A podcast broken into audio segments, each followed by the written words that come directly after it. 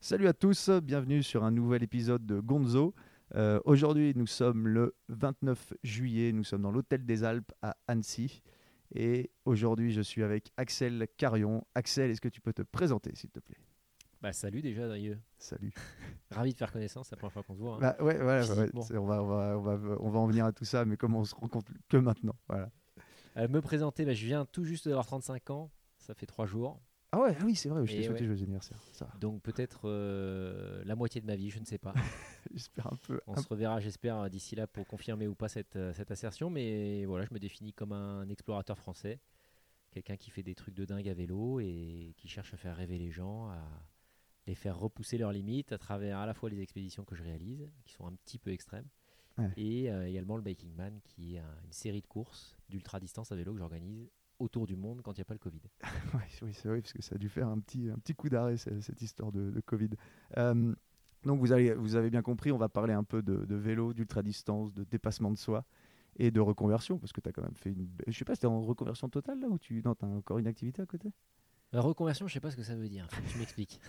Une évolution alors. Une Voilà, évolution. évolution, c'est plus positif. Ouais. Euh, effectivement, j'ai eu deux vies déjà. Une Voilà. vie, euh, Allez, vas-y, on commence par la première. Je, me suis, c'est comme ça le podcast. Faut repartir du début. Faut savoir comment, comment tout est, comment t'en es arrivé là. C'est le chemin Ouf, qui est hyper c'est compliqué. Mais en, en termes de, de vie pro, euh, j'ai eu une vie dans l'énergie solaire. Ah oui. J'ai travaillé pendant 7 ans pour une PME qui est basée sur les Alpes-Maritimes, où je me suis euh, littéralement euh, éclaté, parce que c'est un secteur qui m'a fasciné. Et une deuxième vie maintenant avec euh, à la fois les expéditions à vélo et le Biking Man, qui a démarré à partir de fin 2014. Fin 2014, ouais. Donc, ça fait déjà 6 ans. ouais. C'est ça. Et ça fait combien d'éditions? Le Biking Man euh, que j'organise, Ouais. euh, j'ai commencé à la première course en 2017. Si tu veux, 2017. la- L'évolution a pris du temps quand même. hein. C'est-à-dire Ouais. que je suis passé par plein d'étapes et qui m'ont amené en fait à ce projet euh, professionnel. Mais à l'époque, il y a six ans, euh, j'avais aucune idée de l'endroit où j'allais. Et alors, comment tu as, découvert le vélo? Parce que tu, à la base, donc tu, tu fais ton, tu bosses, tu ta vie, euh, on va dire, classique. Et à un moment, tu découvres le vélo. Et pas n'importe quel genre de vélo. Tu découvres pas le petit vélo, la petite balade. euh, Ouais, j'ai découvert le vélo de manière un peu atypique. C'est-à-dire que je suis pas euh, l'archétype du, du cycliste en club. Euh, j'ai pas été fan du Tour de France au départ. J'ai pas eu un grand-père qui m'a dit un jour euh, il faudrait que tu regardes le Tour de France, c'est génial. Ça, ça a tout fait un point commun. Je suis pas du tout ce type de cycliste. En fait, j'ai découvert le vélo très tard, à 26 ans, en 2011, grâce à un ami en fait qui m'a un jour proposé un peu une embuscade. C'est qu'il m'a rassemblé avec un autre ami qui s'appelle Stéphane, donc deux amis, Michel et Stéphane, qui me rassemblent autour d'un repas euh, qui était anodin au départ. Et en fait, ils étaient en train de planifier leur deuxième bike trip, leur, deuxième voyage à vélo, qui consistait à aller euh, tenter de traverser la Slovaquie, l'Ukraine, la Roumanie, la Moldavie. Donc Ok. 1200 km à travers les Carpates D'accord. en 10 jours. En avec 10 des vélos de voyage, Avec des vélos, ah, des vélos. euh, vélo rem- chargé quoi, en ouais, transportant ouais. la cuisine, la tente, euh, enfin la chambre à coucher, euh, Ouais, le, ouais. dressing, la totale quoi. Le vélo avec toutes les sacoches devant, derrière. Ouais, exactement. C'est un peu le ouais. vélo dont on peut se moquer de temps en temps si on connaît pas le cyclisme, parce qu'on Ouais. a l'impression que c'est des motos en fait, les gens qui sont dessus, tellement ils sont énormes et tellement ils Ouais, transportent. puis de t'es chargé, t'es chargé, c'est bah, c'est lourd. à l'époque ouais, un vélo qui faisait presque 45 kg de matos au total. En tout, en comptant En le tout, vélo ouais, Ouais. vélo inclus. 45 kilos. Et c'est comme ça que j'ai commencé le vélo. C'est-à-dire que j'ai Mhm. dit oui à cette personne qui m'a dit ça serait, ça serait bien que tu viennes, parce que ça, c'est une belle expérience. Et j'ai pas réfléchi. J'ai dit simplement ok les gars, je, je viens. Ok, après, quand tu disais que tu faisais pas de vélo, tu faisais du vélo taf tu Ah non, faisais... non, non, euh, quand je Ah, dis je vraiment faisais pas de vélo, c'est-à-dire que littéralement. Tu savais faire du vélo quand même. Oui, voilà. bon, je, ouais, je- je savais faire du vélo sans roulette. ça, c'est à préciser. Mais euh, la plus longue distance que j'avais pu faire à vélo, c'était d'aller chercher le pain euh, à proximité de, de Ouais, là où j'habitais avant. Quoi, hein. Donc, ouais. euh, un kilomètre à vélo et j'étais au bout de ma vie. Et t'avais jamais essayé, euh, ouais, jamais, parce que tu vois, à Annecy, c'est marrant, moi j'ai un peu fait, j'ai un peu découvert le vélo longue distance, un peu comme toi, il y a un mec qui m'a proposé, allez hop, on part. Et t'as jamais fait, genre, euh, tu vois, par exemple à Annecy, on fait le tour du lac, tu vois, c'est la petite tradition, une fois par été, tu te fais le tour du lac, ça fait 40 bornes. T'avais jamais fait ça? Non, jamais. Ah ouais. Là-dessus, là, je peux, je pourrais pas mentir en disant oui, euh, vélo Ouais. taf ou oui, je faisais autre chose. Non, je- j'ai Que dalle. que dalle.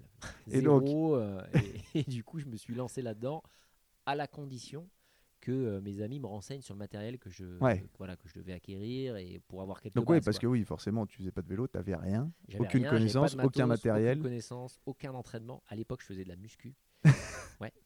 ouais. Parce que, c'est- alors, c'est faut- une blague parce que parce qu'il faut voir le physique. Maintenant, forcément, tu fais du vélo longue distance. Maintenant, t'es pas trop... 1m75, ouais. 63 kilos. À l'é- Ah ouais. À l'époque, j'en faisais 75 quasiment. Ah oui, soit 1m75, 75 kg, ça commence à faire du muscle. Et du coup, euh, donc j'étais pas du tout dans un effort de fond. En plus, j'étais dans un effort d'explosivité, de tu faisais- balistique, euh, qui avait rien à voir Et avec tu faisais de la muscu euh, tradi, euh, série, machin, ça. en mode. ouais, ça, ok. du développé couché, du tirage nuque, de l'Arnold, enfin voilà, tous ces. Ah oui, oui, vraiment du, ouais, ouais, de l'isolation. C'est ça, de ouais, l'isolation musculaire et de l'explosif. Avec du superset, du tricep, enfin bref, des chargés très lourds sur, pour faire des programmes de Oh, force, de volume et, et de masse. Ah ouais, donc l'opposé de ce que ça demande. L'opposé. Punaise. Ah ouais, non, ah ouais, tu, tu ouais, t'es vraiment passé du tout au tout, quoi. C'est ça. Et Ah. alors, attends, donc, tu- le, vous arriviez, vous prenez l'avion vous avez, vous avez- pour votre voyage tu, Ouais, tu on a pris l'avion pour, euh, pour la Slovaquie. Pour la Slovaquie. Et là, tu es avec ton, donc, ton vélo, tu, tu prends l'avion, tu mets dans l'avion, tac, avec tous tes bagages. C'est ça, donc là Tac, on avec du, du, Ah oui, tu du ouais, film plastique, Ouais. euh, bon, parce qu'il fallait euh, débuter quelque part. À l'époque, je savais pas que c'était bien de, de voyager avec des, des cartons de télé ou des, des cartons Ah de ouais. vélo.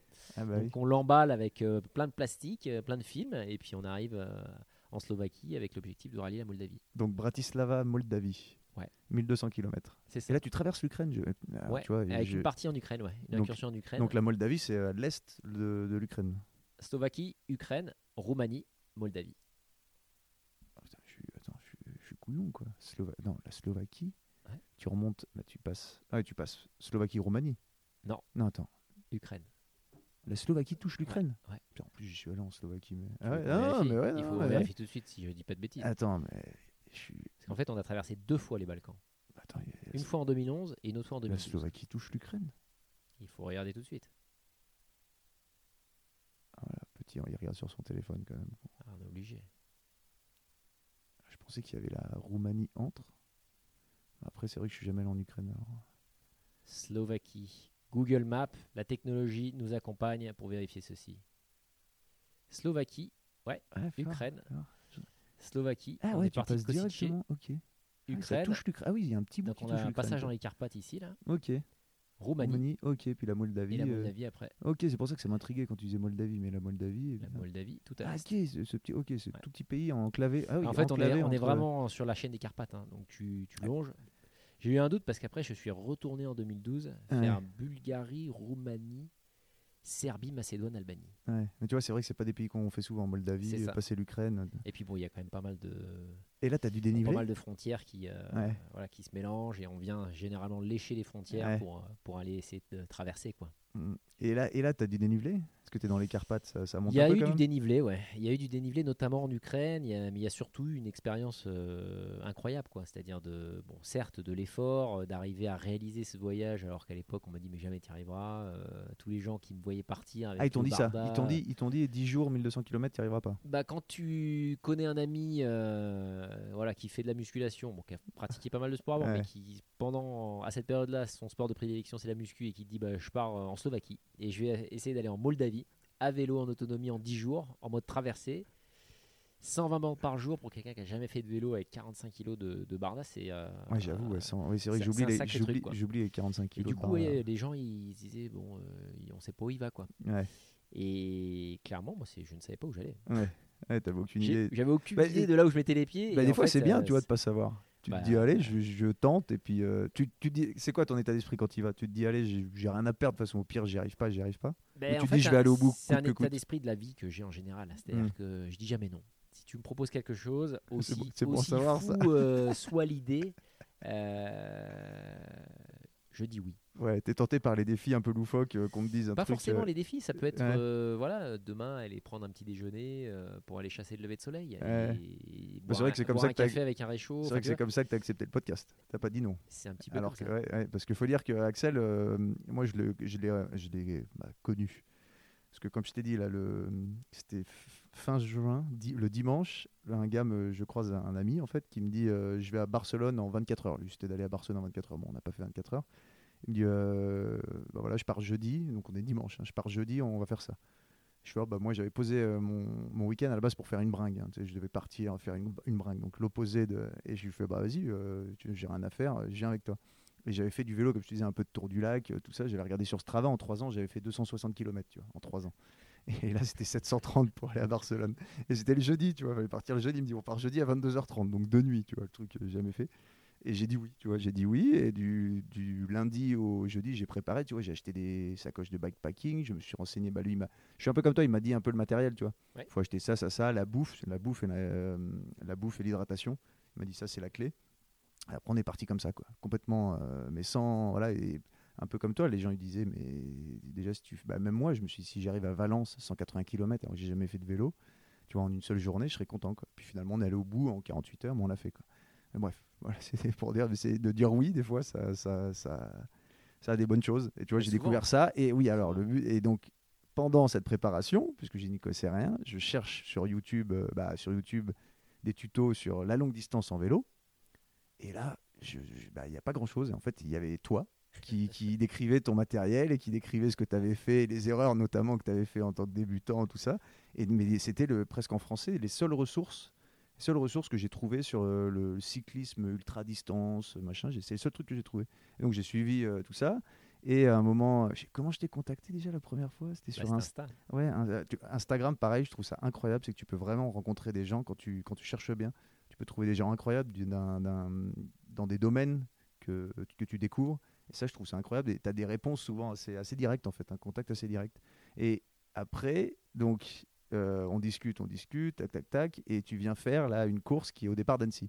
C'est ça. La bicyclette Inferno, qui, euh, alors pour ceux qui veulent, c'est combien? 20, Non, 10 000 de dénivelé en deux jours? 10 000 de D+, en deux étapes de 500 quasiment kilomètres et 250 km chacune. Ah, c'est 250 km 100 chacune? jours de repos. Ah oui, c'est vrai. 100 jours de repos et en, ouais, donc deux jours. Quoi.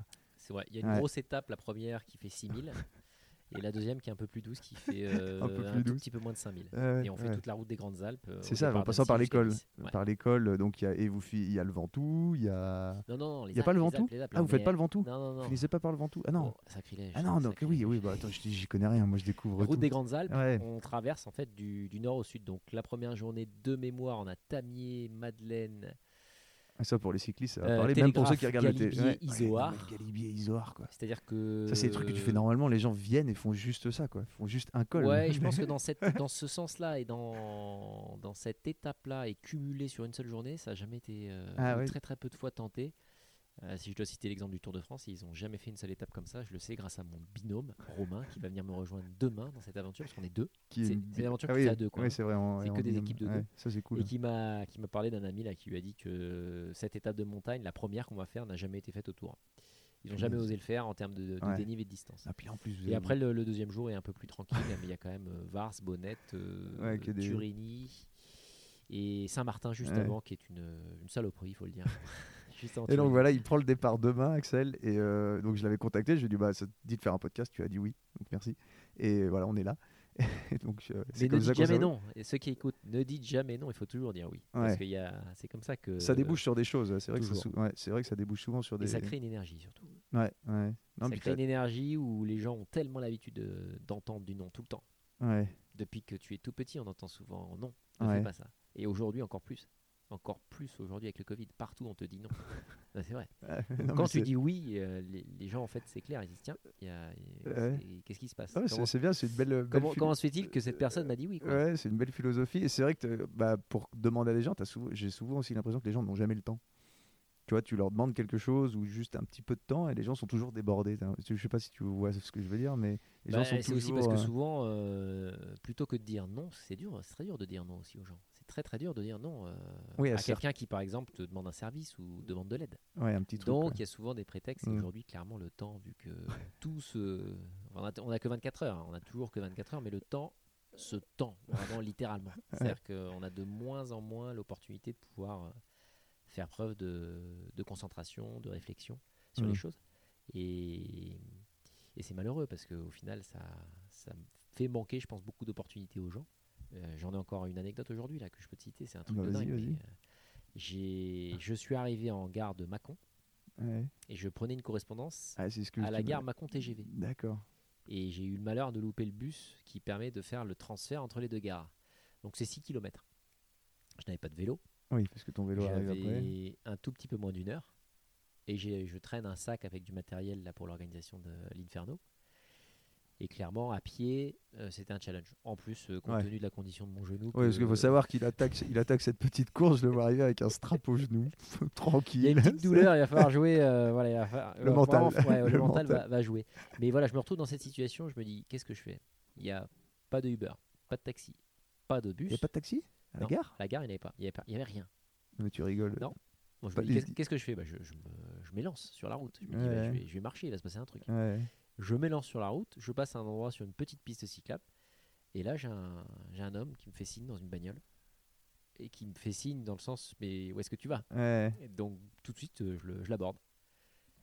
Il baisse sa vitre. Il me dit où est-ce que tu vas? Et je dis je vais là-bas.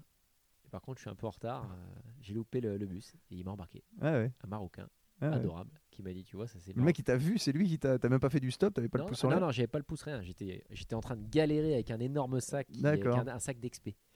Euh, que tu peux pas transporter dans le dos parce qu'il était trop lourd. Donc je Ouais. le traînais avec euh, des petites roulettes là. Et euh, vraiment je galérais. Donc j'étais pas du tout en mode stop. Je me suis dit je vais y arriver à pied. Ça redonne, ça redonne foi un peu en l'humanité quand t'as des gens comme ça qui s'arrêtent pour. pour- moi, j'ai jamais nous- perdu la foi. mais, Non, mais- mais en tout cas, oui, Ça- c'est un, un très bon exemple, encore une fois, de quelqu'un qui dit Tiens, qu'est-ce que tu fais Et Ouais, ouais. Là où potentiellement, je pense que beaucoup de gens pourraient se dire Mais il m'agresse en fait, cette personne, parce qu'il avait un geste quand même. Ah oui, ah oui, genre, ouais, ouais. genre, Ah qu'est-ce que tu oui. fais T'es fou.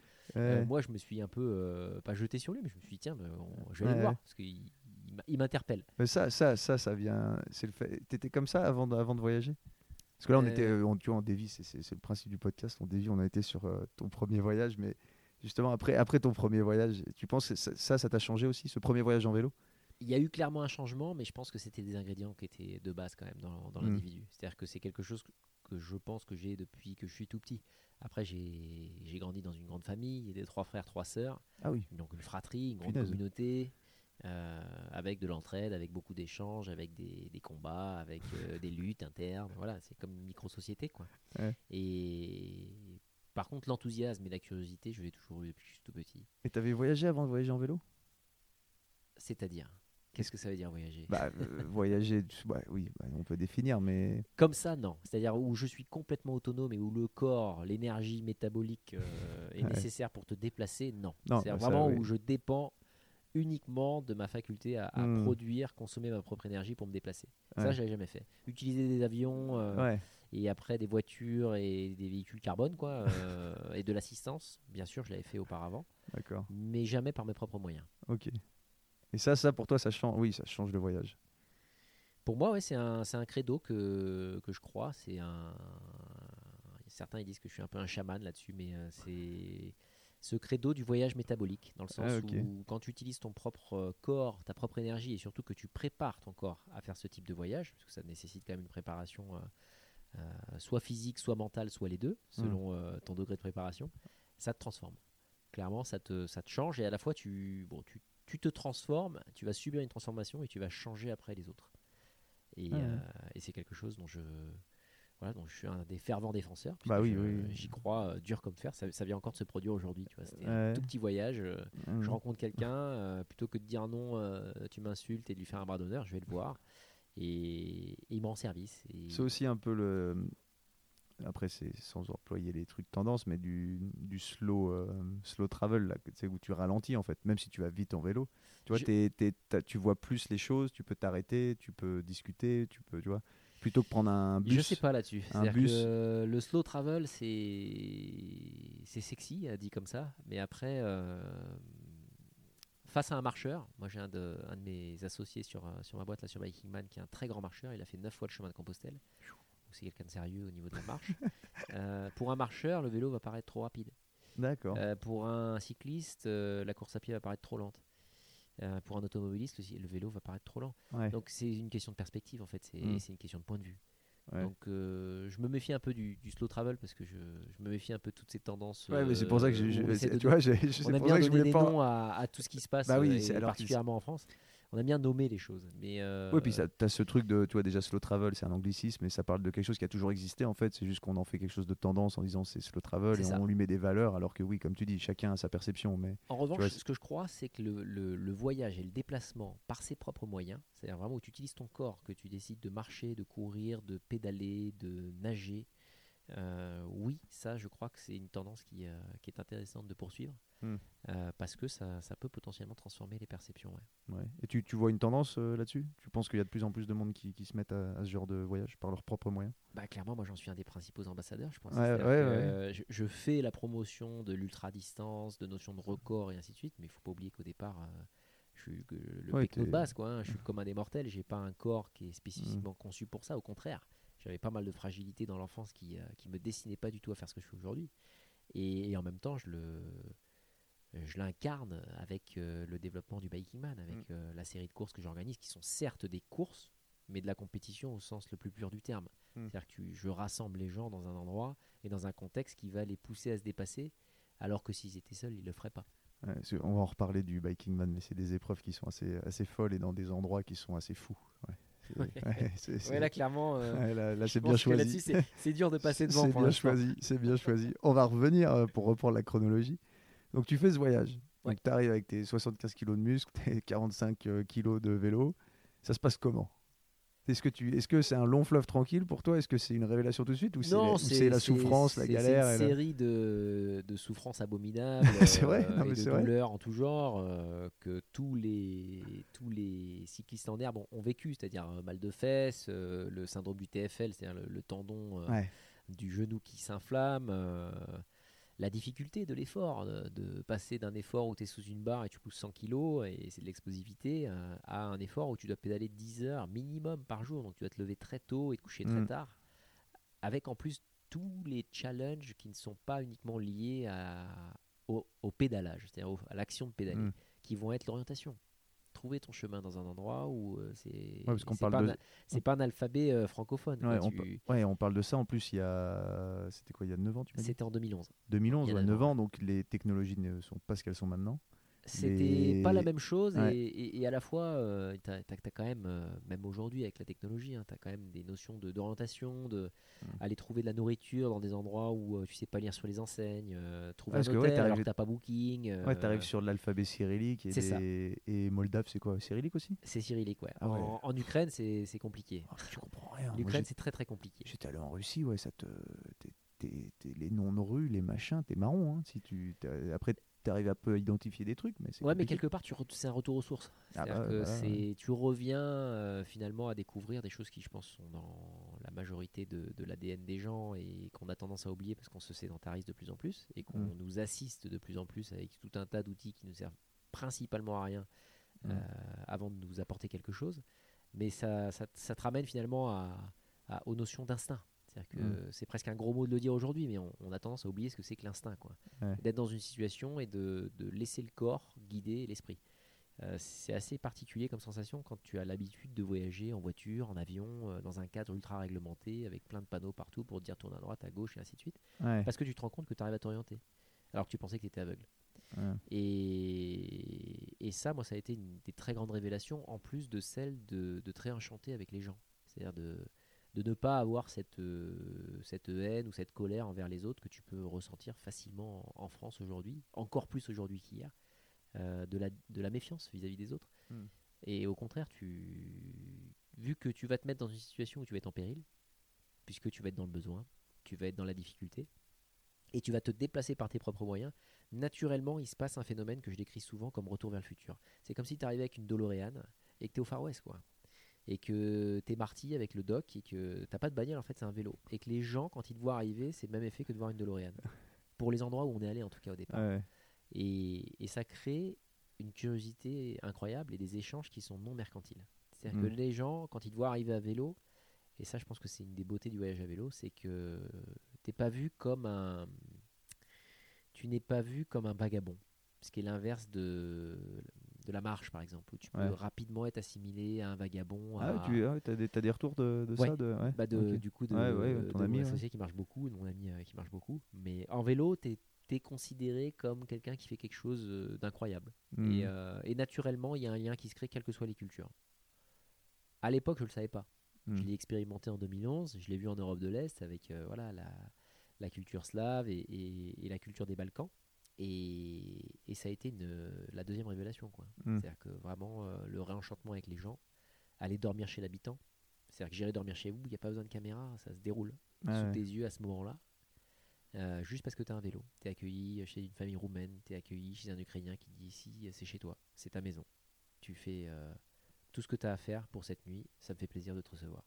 Juste parce que tu es arrivé à vélo et qu'à un moment donné, au lieu d'acheter un produit et de te barrer, tu discutes, tu, tu établis un, un dialogue. Mm. Tu dis voilà, je vais là et je viens de là. Ouais. Bah, surtout que là, tu as fait des pays, pour commencer, où y a- je pense pas qu'il y ait énormément de gens qui. Ouais, c'est pas des destinations touristiques à proprement dit. Et de voir un Français sur un vélo à cet endroit-là. Ça Les l'est, être, euh, pour l'ami qui m'a emmené là-bas. C'est-à-dire que l'ami qui, qui, a- qui nous a emmené là-bas, parce qu'à l'époque on était trois, hein, il y avait euh, Stéphane euh, qui a suivi après sur d'autres aven- d'autres aventures qu'on a fait ensemble. Euh, Michel, c'était un, c'est un passionné de d'Europe de l'Est, euh, Mm. voilà, de la Russie, Ouais, euh, et qui avait travaillé à l'époque en URSS. Donc il connaît, euh, il connaissait à l'époque la, la culture et quelque part il, il voulait aussi qu'on la qu'on la découvre. Hmm. Et clairement, c'est des peuples qui sont fascinants à, à découvrir parce qu'il y a, il y a un style de vie euh, rural, euh, Ah, Ça doit être quelque il chose. y a un caractère un peu pittoresque euh, et ouais, c'est un style de vie qui est un peu hors du temps, quoi. Et c'est rafraîchissant. Donc là, quand tu sors de ce premier voyage, as, donc, as les, comme tu dis, les classiques du cycliste. Donc le, le mal au cul, le- le- les genoux, les tendons, les, tout ça. Ouais. Mais par contre, tu, tu te. On va dire, t'emmagasines beaucoup de choses et ça te donne envie de refaire ça. Euh, c'est même euh, plus grave que ça. c'est que à la fin de ce voyage, euh, je me souviens avoir dit à, à l'ami qui avait organisé ça, c'est les meilleures vacances de ma vie que je viens de passer. Donc, Je te Mm. remercie de ce cadeau que tu m'as fait. Et ça devient un rituel. C'est-à-dire que le groupe qui s'est constitué à ce moment-là, on était trois, ça devient un rituel que chaque année on vient répéter. Ok. Donc l'année suivante, on repart encore dans les Balkans, dans d'autres pays, faire plus long cette fois, de mémoire 1500 km, toujours dans ce créneau des 10-12 jours. Donc ça, ça reste quand même, euh, avec un vélo de voyage, quand même un challenge où tu pédales de, voilà, de, de l'aube au crépuscule. Quoi, hein. Mm. et, et tu fais principalement que pédaler toute la journée pour arriver à ton objectif. Ça, quand tu dis ça comme ça, parce que moi j'ai j'ai vécu ça aussi un peu. Quoi. Mais les gens doivent se dire, mais pédaler 10 heures, 12 heures, quel est l'intérêt, tu vois? Quel est le but de, de- si, tu, si tu fais que pédaler, quel est le but? Mais si je dois Comment- faire un parallèle avec, euh, avec l'endroit euh, qui m'a vu naître, la Beauce, en Eure-et-Loire, euh, moi c'est une activité que je trouve très proche de l'agriculture. C'est-à-dire que tu viens vraiment labourer la terre, mais du coup labourer l'asphalte ou les pistes, et, et ça crée en fait un, un phénomène où tu viens boire en fait le paysage. C'est très compliqué Mhm. à arriver à à- d'arriver à le décrire, mais tu tu t'imprègnes des lieux et des gens d'une manière qui est absolument euh, inoubliable. C'est-à-dire que c'est une carte postale, euh, non pas virtuelle, mais mentale que tu viens créer sur des, sur des efforts pareils parce que voilà il y a une accumulation de choses il y y a le fait que c'est un pays inconnu c'est une culture inconnue il y a, y a des, des- des craintes des peurs que tu peux avoir vis-à-vis de de ce pays et il y a également le- la manière d'y aller et le, le fait d'y aller par tes propres moyens avec ton corps ton énergie bah, nécessairement euh, alors à l'époque je, je le savais pas hein, là moi je te dis Hmm. ça euh, Ouais, là, tu parles, je- euh, l'ai- découvert avec l'expérience et Hmm. parce que je l'ai fait vivre à d'autres personnes mais à, à cette époque-là, j'étais euh, subjugué de finalement de la mémoire et, et les marqueurs que ça vient créer sur ce type d'expérience. C'est-à-dire que c'est presque trop. C'est c'est presque un, un repas qui serait euh, qui serait euh, trop important. Il y aurait- trop à manger. Tu, tu Mhm. prends tellement de choses et tu absorbes tellement de choses là où au final quand tu es dans une relation à une destination qui est une relation commerciale, c'est-à-dire où tu arrives et tu payes pour un service, Hmm. euh, bah, il n'y a pas beaucoup de choses qui s'imprègnent.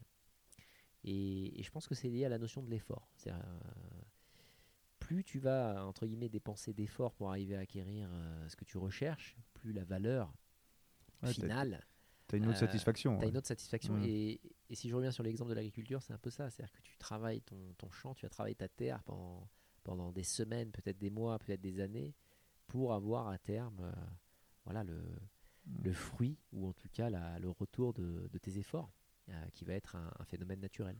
Là, en l'occurrence, euh, tu viens pas refaire l'asphalte hein, ou transformer les paysages. C'est les paysages, c'est la terre qui vient de transformer. Donc Ouais. c'est- assez, et c'est une transformation euh, euh, mentale. Ouais. Bon, physique aussi, parce que tu maigris un peu aussi quand tu fais du vélo. Mais, Tu euh, peux manger plus pour ceux que voilà, ça intéresse. tu ça, peux manger, mais alors il faut, agricole, man- quoi. ouais, il faut manger quand tu fais du vélo. C'est hallucinant ce que tu. En fait, tu crames. euh, Dis-moi si je me trompe, mais 1000 calories par heure si tu si tu Ouais, sur on va des dire efforts un comme ça, euh, à la journée, euh, parce que c'est pas tout à fait linéaire. Il y a un moment donné où, Ouais. en fait, le, le myocarde, le cœur, il, il est intelligent, il se met en sécurité, hein, parce que tu, tu le fatigues et, et à un moment donné, il, il se protège, ou en tout cas, il se protège contre toi. Hmm. C'est-à-dire qu'il vient réduire euh, la fréquence cardiaque pour pas que tu fatigues trop l'organisme. Donc, du coup, tu, tu baisses euh, en consommation d'énergie sur la fin de la journée. Mais en moyenne, c'est 5 à 8000 calories par jour. ouais. Ouais, quand tu pédales 10 heures, quoi, à peu près, c'est ça? Ouais, c'est Ouais, ça. donc ça fait des sacrées dépenses. ouais. Et tu vois, pour revenir à ce que tu disais, là, euh, donc après, moi, cette expérience Annecy-Barcelone, là, qui s'est fait un peu rapido, j'ai refait, comme je te disais, une autre expérience où j'ai fait Annecy-Mont Ventoux, j'ai fini au Mont Ventoux avec mon vélo. Ouais. Et, euh, et à un moment, j'étais, donc je suis parti de nuit, je suis parti à minuit, euh, minuit et demi de chez moi. Tu vois, pour rouler de nuit, bah, euh, j'avais fait ça une fois, je trouvais ça cool en fait. Tu vois les voitures arriver, déjà t'en as très peu, voire pas du tout, par les routes. parce que là, cette fois-ci, j'avais pris une app qui m'avait fait passer par des huit routes. Il fait frais et moi, j'avais pas l'habitude de la chaleur. Déjà, je suis roux pour ceux qui savent pas, donc la chaleur, je la subis, mais de, plein fouet. Et, tu vois qu'à un moment, j'y étais, je sais pas, j'étais vers Grenoble, je crois. Donc j'avais déjà roulé 4-5 heures, un truc comme ça. Et, j'étais là, j'étais, tiens, là, je suis à ma place. Tu vois, j'ai eu ce sentiment de. Là, je suis bien, je suis en train de. On est en plein milieu de la nuit, c'est complètement aberrant. Je suis en train de pédaler, je me suis dit, tiens, je suis à ma place, je suis bien, je suis trop bien. Tu mon corps, me, je me sens bien, ma tête. Et puis après, j'ai, j'ai eu le lever du soleil sur le Vercors, j'ai, j'ai vu euh, tu sais, l'Isère avec des couleurs incroyables. Et j'ai trouvé ça, mais ouais, le, tu vois, le, mais dire, mais c'est génial, je vais, de- dans quelques heures, je vais être au Mont Ventoux, où je suis jamais allé. Je pensais que c'était l'autre bout du monde, parce que même en bagnole, tu mets, euh, tu mets peut-être 4-5 heures, ce qui est long quand tu fais de la bagnole. Ouais. Et là, ça avait, c'était euh, 14 heures de vélo. Et j'ai trouvé ça, mais incroyable. Et je me suis, tu vois, les lieux, je suis passé par des petits villages, des petites routes, des petits chemins. J'ai vu le lever du jour. Après, j'ai eu les, les chaleurs. Je me suis arrêté euh, faire un petit pique-nique. Euh, arrêté, au bout d'un moment, j'ai dû boire de l'eau. euh, tu vois, je vais m'arrêter n'importe où, euh, dans une pizzeria, dans un village pour boire de la Sainte Pellegrino. Et après, je suis arrivé en haut du, tu du Mont Ventoux. Et j'en ai, je suis passé par des états sur la montée du Mont Ventoux. Mais les trucs, euh, tu sais, il faisait, il faisait 34 degrés. hein. J'avais bien choisi ma journée. D'ailleurs, c'est ce qui t'attend, je crois. Mais 34 degrés, j'étais, tu vois, moment, j'étais au bord des larmes. Au bout d'un moment, j'étais, je me parlais à moi-même, à me dire, allez, vas-y, continue. Après, t'es là, allez, t'en as vu d'autres. Tu plein d'états, et t'arrives en haut, et t'es, t'es bien, quoi. Tu dis, mais en fait, c'était, c'était facile, alors que t'en as, que t'as lutté pendant des heures. Mais tu vois, j'étais à ma place, quoi. J'ai eu cette sensation en faisant seulement deux fois de la longue distance. Et oui, donc je, te rejoins, et je pense que toi, avec l'expérience, ça, se développe de plus en plus, encore plus quand tu fais de la très longue distance, des, des plus de 1000 km, et voire plus, parce que toi, tu as fait des choses encore plus incroyables. Mais ouais, donc pour ceux qui. Ce que dit, euh, ce que dit Axel, je pense que si, vous vous y mettez, vous allez, ressentir ces choses-là à terme. Parce que moi, je les ai eues avec en ayant fait euh, très peu de choses, et c'était incroyable. ouais, incroyable. Alors que, il faut savoir aussi un truc, c'est que j'ai voyagé en moto. J'ai fait l'Amérique du Sud en moto. Donc ce qu'Axel a fait en vélo, moi, je l'ai fait en moto. Et des fois, je trouvais ça long. Tu vois, j'étais sur ma moto et je trouvais ça long. Et là, je pense que. Et je m'étais dit, mais jamais je pourrais faire ça en vélo, c'est impossible. Et maintenant, je me rends compte que peut-être que j'aurais envie de faire ça, tu vois. Parce que c'est encore une autre approche. C'est encore une autre approche. Ouais. Bah, le rapport à l'effort, euh, si on, on élargit un peu ce que, ce que tu dis, parce qu'au final, là, ce dont on parle, c'est ça, c'est le fait de, de dépenser son énergie. Alors qu'on est quand même aujourd'hui dans un univers où on, on nous interdit presque de dépenser de l'énergie. Hmm. Pas l'énergie euh, fossile, Ouais. pas, euh, Ouais. pas tout ce qui est euh, minerais et métaux rares. Non, non, euh, on, on- bientôt on, tente de nous interdire d'utiliser notre propre corps, notre propre énergie. Après, on nous, fa- on nous facilite, on nous met dans un confort qui fait qu'on n'en a plus besoin. Quoi. Oui, mais le, quelque part, c'est un peu une insulte. C'est- un peu une insulte à, l'humanité, à l'ADN de l'humanité, parce que au départ, on, a quand même- on vient quand même des, des chasseurs-cueilleurs. Et surtout, les, les sensations que tu viens décrire là, et que tu viens de décrire, et que moi j'ai décrit Ouais. précédemment, c'est finalement lié à ça. C'est des choses qui sont dans l'ADN des, des humains, quoi. C'est vrai qu'on est, on est Et- capable de faire des longues distances. À la base, l'être humain est capable de migrer, de faire des longues distances, même euh, des fois en mangeant très peu. tout Mais ce- c'est dans la ça, nature ouais. même de, Ouais. de l'homme. C'est-à-dire que c'est au moment où on a commencé à être sédentaire que, Mm. veux, il y a eu énormément de choses qui sont arrivées positives, mais également des, des symptômes qu'on décrit aujourd'hui comme des maladies. Parce que précisément, il y a un phénomène, je pense, de, de, de- de contrebalancier, où dès lors que tu n'utilises plus ton corps, alors qu'il t'envoie des signaux naturels que tu dois un petit peu respecter, parce que ça fait quand même 20 000 ans que ça dure, euh, bah, tu vas être euh, la victime de, de ton propre corps. Ouais, t'as des pathologies Et qui tu sont vas avoir liées. des pathologies ouais. qui sont liées au fait À l'inactivité ou- au sédentarisme, au fait Mm. que finalement on encourage de plus en plus le confort. Même le confort, c'est un est extrêmement positif. Là Ouais. où l'effort est un, est un mot qui a une connotation qui est quand même euh, assez négative. Ce qui est, ce qui est un comble, parce qu'au final, le, plus les gens croient dans le confort et pensent qu'ils sont dans le, dans, entre guillemets, dans le droit chemin, euh, bah, plus ils, ils, ils viennent s'emprisonner eux-mêmes. Et, et moi, c'est ça que je que j'essaie de défendre. Ouais. euh, C'est un peu mon bastion euh, et ma forteresse avec le- mes expéditions et le Ouais. Biking Man. C'est que Bah, pour le coup, pour le coup, en fait, tu parce qu'après pareil, c'est une expression qui est très galvaudée, mais c'est sortir de sa zone de confort. ouais, c'est Tu t'ins- tu t'inscris à un biking man, tu, si t'as jamais fait, peu importe ce que t'aies fait avant, tu sors de ta zone de confort parce que c'est des, des, des épreuves qui sont. Je dirais même que tu vas tenter une expérience de survie. Voilà. Pour, Pour pour ceux- mieux le décrire, pour c'est c'est- pour ceux qui pour- pour la, pour majorité des gens, c'est une expérience de survie. C'est-à-dire que Pour ceux qui veulent essayer, voilà, c'est une expérience de survie si vous avez sur un vélo. C'est- que la majorité, femmes et hommes qui se lancent sur ce type de défi sur le Biking Man, c'est c'est la première fois la majorité qui le font. Donc, dans le référentiel dans lequel ils se situent au moment où ils s'engagent sur ce chemin-là, c'est une expérience de survie. Hmm. Parce qu'ils vont s'exposer à tout un tas de, de choses, de risques, euh, qui s'apparentent non pas à la, à la sortie de la zone de confort. Euh, on ne parle pas d'un d'un 10 km ou d'un marathon euh, Ouais. encadré avec des barrières de partout, des routes fermées. Ouais, Non. ce qui, ce qui peut être, attends, parce que qu'on remette des, ce qui peut être déjà une grosse épreuve pour beaucoup de gens de, fait- de s'inscrire à un 10 km, de faire toutes Oui. ces choses-là. Et petit à petit, justement, tu prends goût à ça. Tu fais un 10 km et tu te dis, mais en fait, j'ai réussi. Après, tu vas viser le semi-marathon, après, tu peux viser le marathon, après, tu vas faire un trail, après, tu peux te mettre à l'ultra-distance, après, tu peux te mettre au vélo, et ainsi de suite. je sais pas honnêtement si tu as besoin de passer par toutes ces étapes. Ah. C'est-à-dire que Ah, ça, ça m'intéresse j'ai jamais que- fait de marathon, j'ai Ouais. jamais eu à faire un Ironman pour essayer de me prouver quoi que ce soit. Ouais. Euh, en revanche, la première fois que je suis monté sur un vélo, j'ai fait 1200 bornes. Donc Ah, t'es que- pas obligé de passer par des étapes, tu vois, que qu'on qu'on essaye entre guillemets de te de te vendre, parce qu'au fait c'est vrai que tu as raison. hein, le, voilà, le, le- le 10 km, le marathon, le Ah, triathlon, l'Ironman, c'est un peu des étapes Ah, mais euh, vois, on- statutaires euh, qu'on inculque aux gens euh, de, mani- de manière insidieuse. Ouais. Mais tu, ça me va très bien si demain tu me dis je suis allé traverser l'Afrique et c'était ma- mon premier voyage à vélo. Bah oui, oui, mais tu vois, c'est- je suis, je suis, en soi, je suis complètement d'accord avec toi. Tu vois, moi, je suis, bah, pour, sinon, j'aurais pas fait déjà Annecy-Barcelone, j'aurais pas fait ça. Tu vois, 700 km alors que j'avais jamais fait de vélo. j'ai- normalement, tu fais pas ça. Après, j'ai enchaîné avec cette histoire de Mont Ventoux, des trucs. Et, euh, et quand j'ai regardé un peu comment s'entraîner, euh, tu vois, à la longue distance, ce genre Mhm. de choses, ou même en fait à faire des sorties de 200 km à vélo, parce qu'en fait, je me suis rendu compte que les cyclistes, euh, genre, tu, comment réussir ton premier 100 km Tu vois, les gens se préparent. Euh, j'ai vu des courses, tu vois, la première longue distance. Après, j'ai trouvé des blogs. Ils disaient, bah voilà, euh, faut s'entraîner au moins 6 mois en avance. Et, et j'étais là, je disais, merde, bah, je suis quand même mal barré, moi, parce que j'ai 4 jours, tu vois. Et, et en fait, ils te- ils t'expliquent qu'il faut de la progressivité. Tu vois, faire ça, faire ça. Et en fait, toi, tu es partisan du, bah, faut y aller, et puis tu vois, c'est. Non, moi, je je c'est pas- c'est pas ce que je dis. En revanche, il faut que- tenir compte de, du, du- du passé. C'est-à-dire que Ouais. la progressivité dans le sport et dans, dans la pratique de l'effort, bien sûr, c'est important. Mm. Après, euh, si c'est la première fois que tu montes sur un vélo, mais que toute ta vie, tu as gravi des montagnes et que Ouais. tu es Kylian Jornet, euh, t'as des c- prédispositions, t'as des prédispositions. Et en fait, les, bien souvent, euh, les gens font des trucs formidables euh, dans leur enfance. Il Mm. y a plein de gens qui ont une relation avec le sport, avec, euh, avec l'effort, souvent qu'ils oublient Mm. j'ai pratiqué euh, tel sport pendant tant d'années. Et puis après, il y a eu un break. Mais il y a eu un moment donné où ils ont su façonner leur corps pour euh, la pratique. C'est clair que quelqu'un qui n'a jamais fait quoi que ce soit Ouais. en matière d'activité sportive, faut pas qu'elle ou il vienne sur un biking man. faut qu'il se prépare. En revanche, quelqu'un qui a un lien avec le sport en général, qui a eu à un moment donné la rigueur et, et l'engagement voilà, de s'entraîner régulièrement pour une pratique sportive, euh, le volet, le judo, euh, le vélo, le triathlon, peu importe.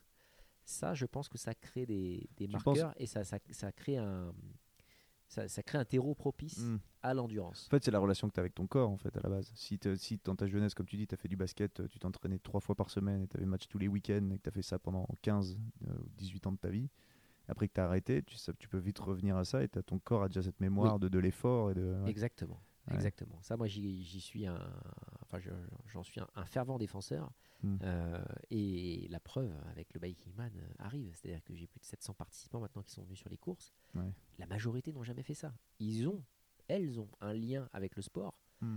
mais complètement différent. C'est-à-dire qu'il y, a- il y a très peu finalement de- de- d'ultra-cyclistes, de, Ouais. gens qui ont fait vraiment de la très très longue distance. Et c'est ça qui est génial à observer, c'est que c'est les premiers surpris. Ils sont surpris eux-mêmes par euh, ce qu'ils arrivent à réaliser, puisque au départ, si on doit faire la, la comparaison vraiment purement en matière sportive et d'effort, je dirais pas que tout le monde peut courir un 10 km en, en 30 minutes. Mm.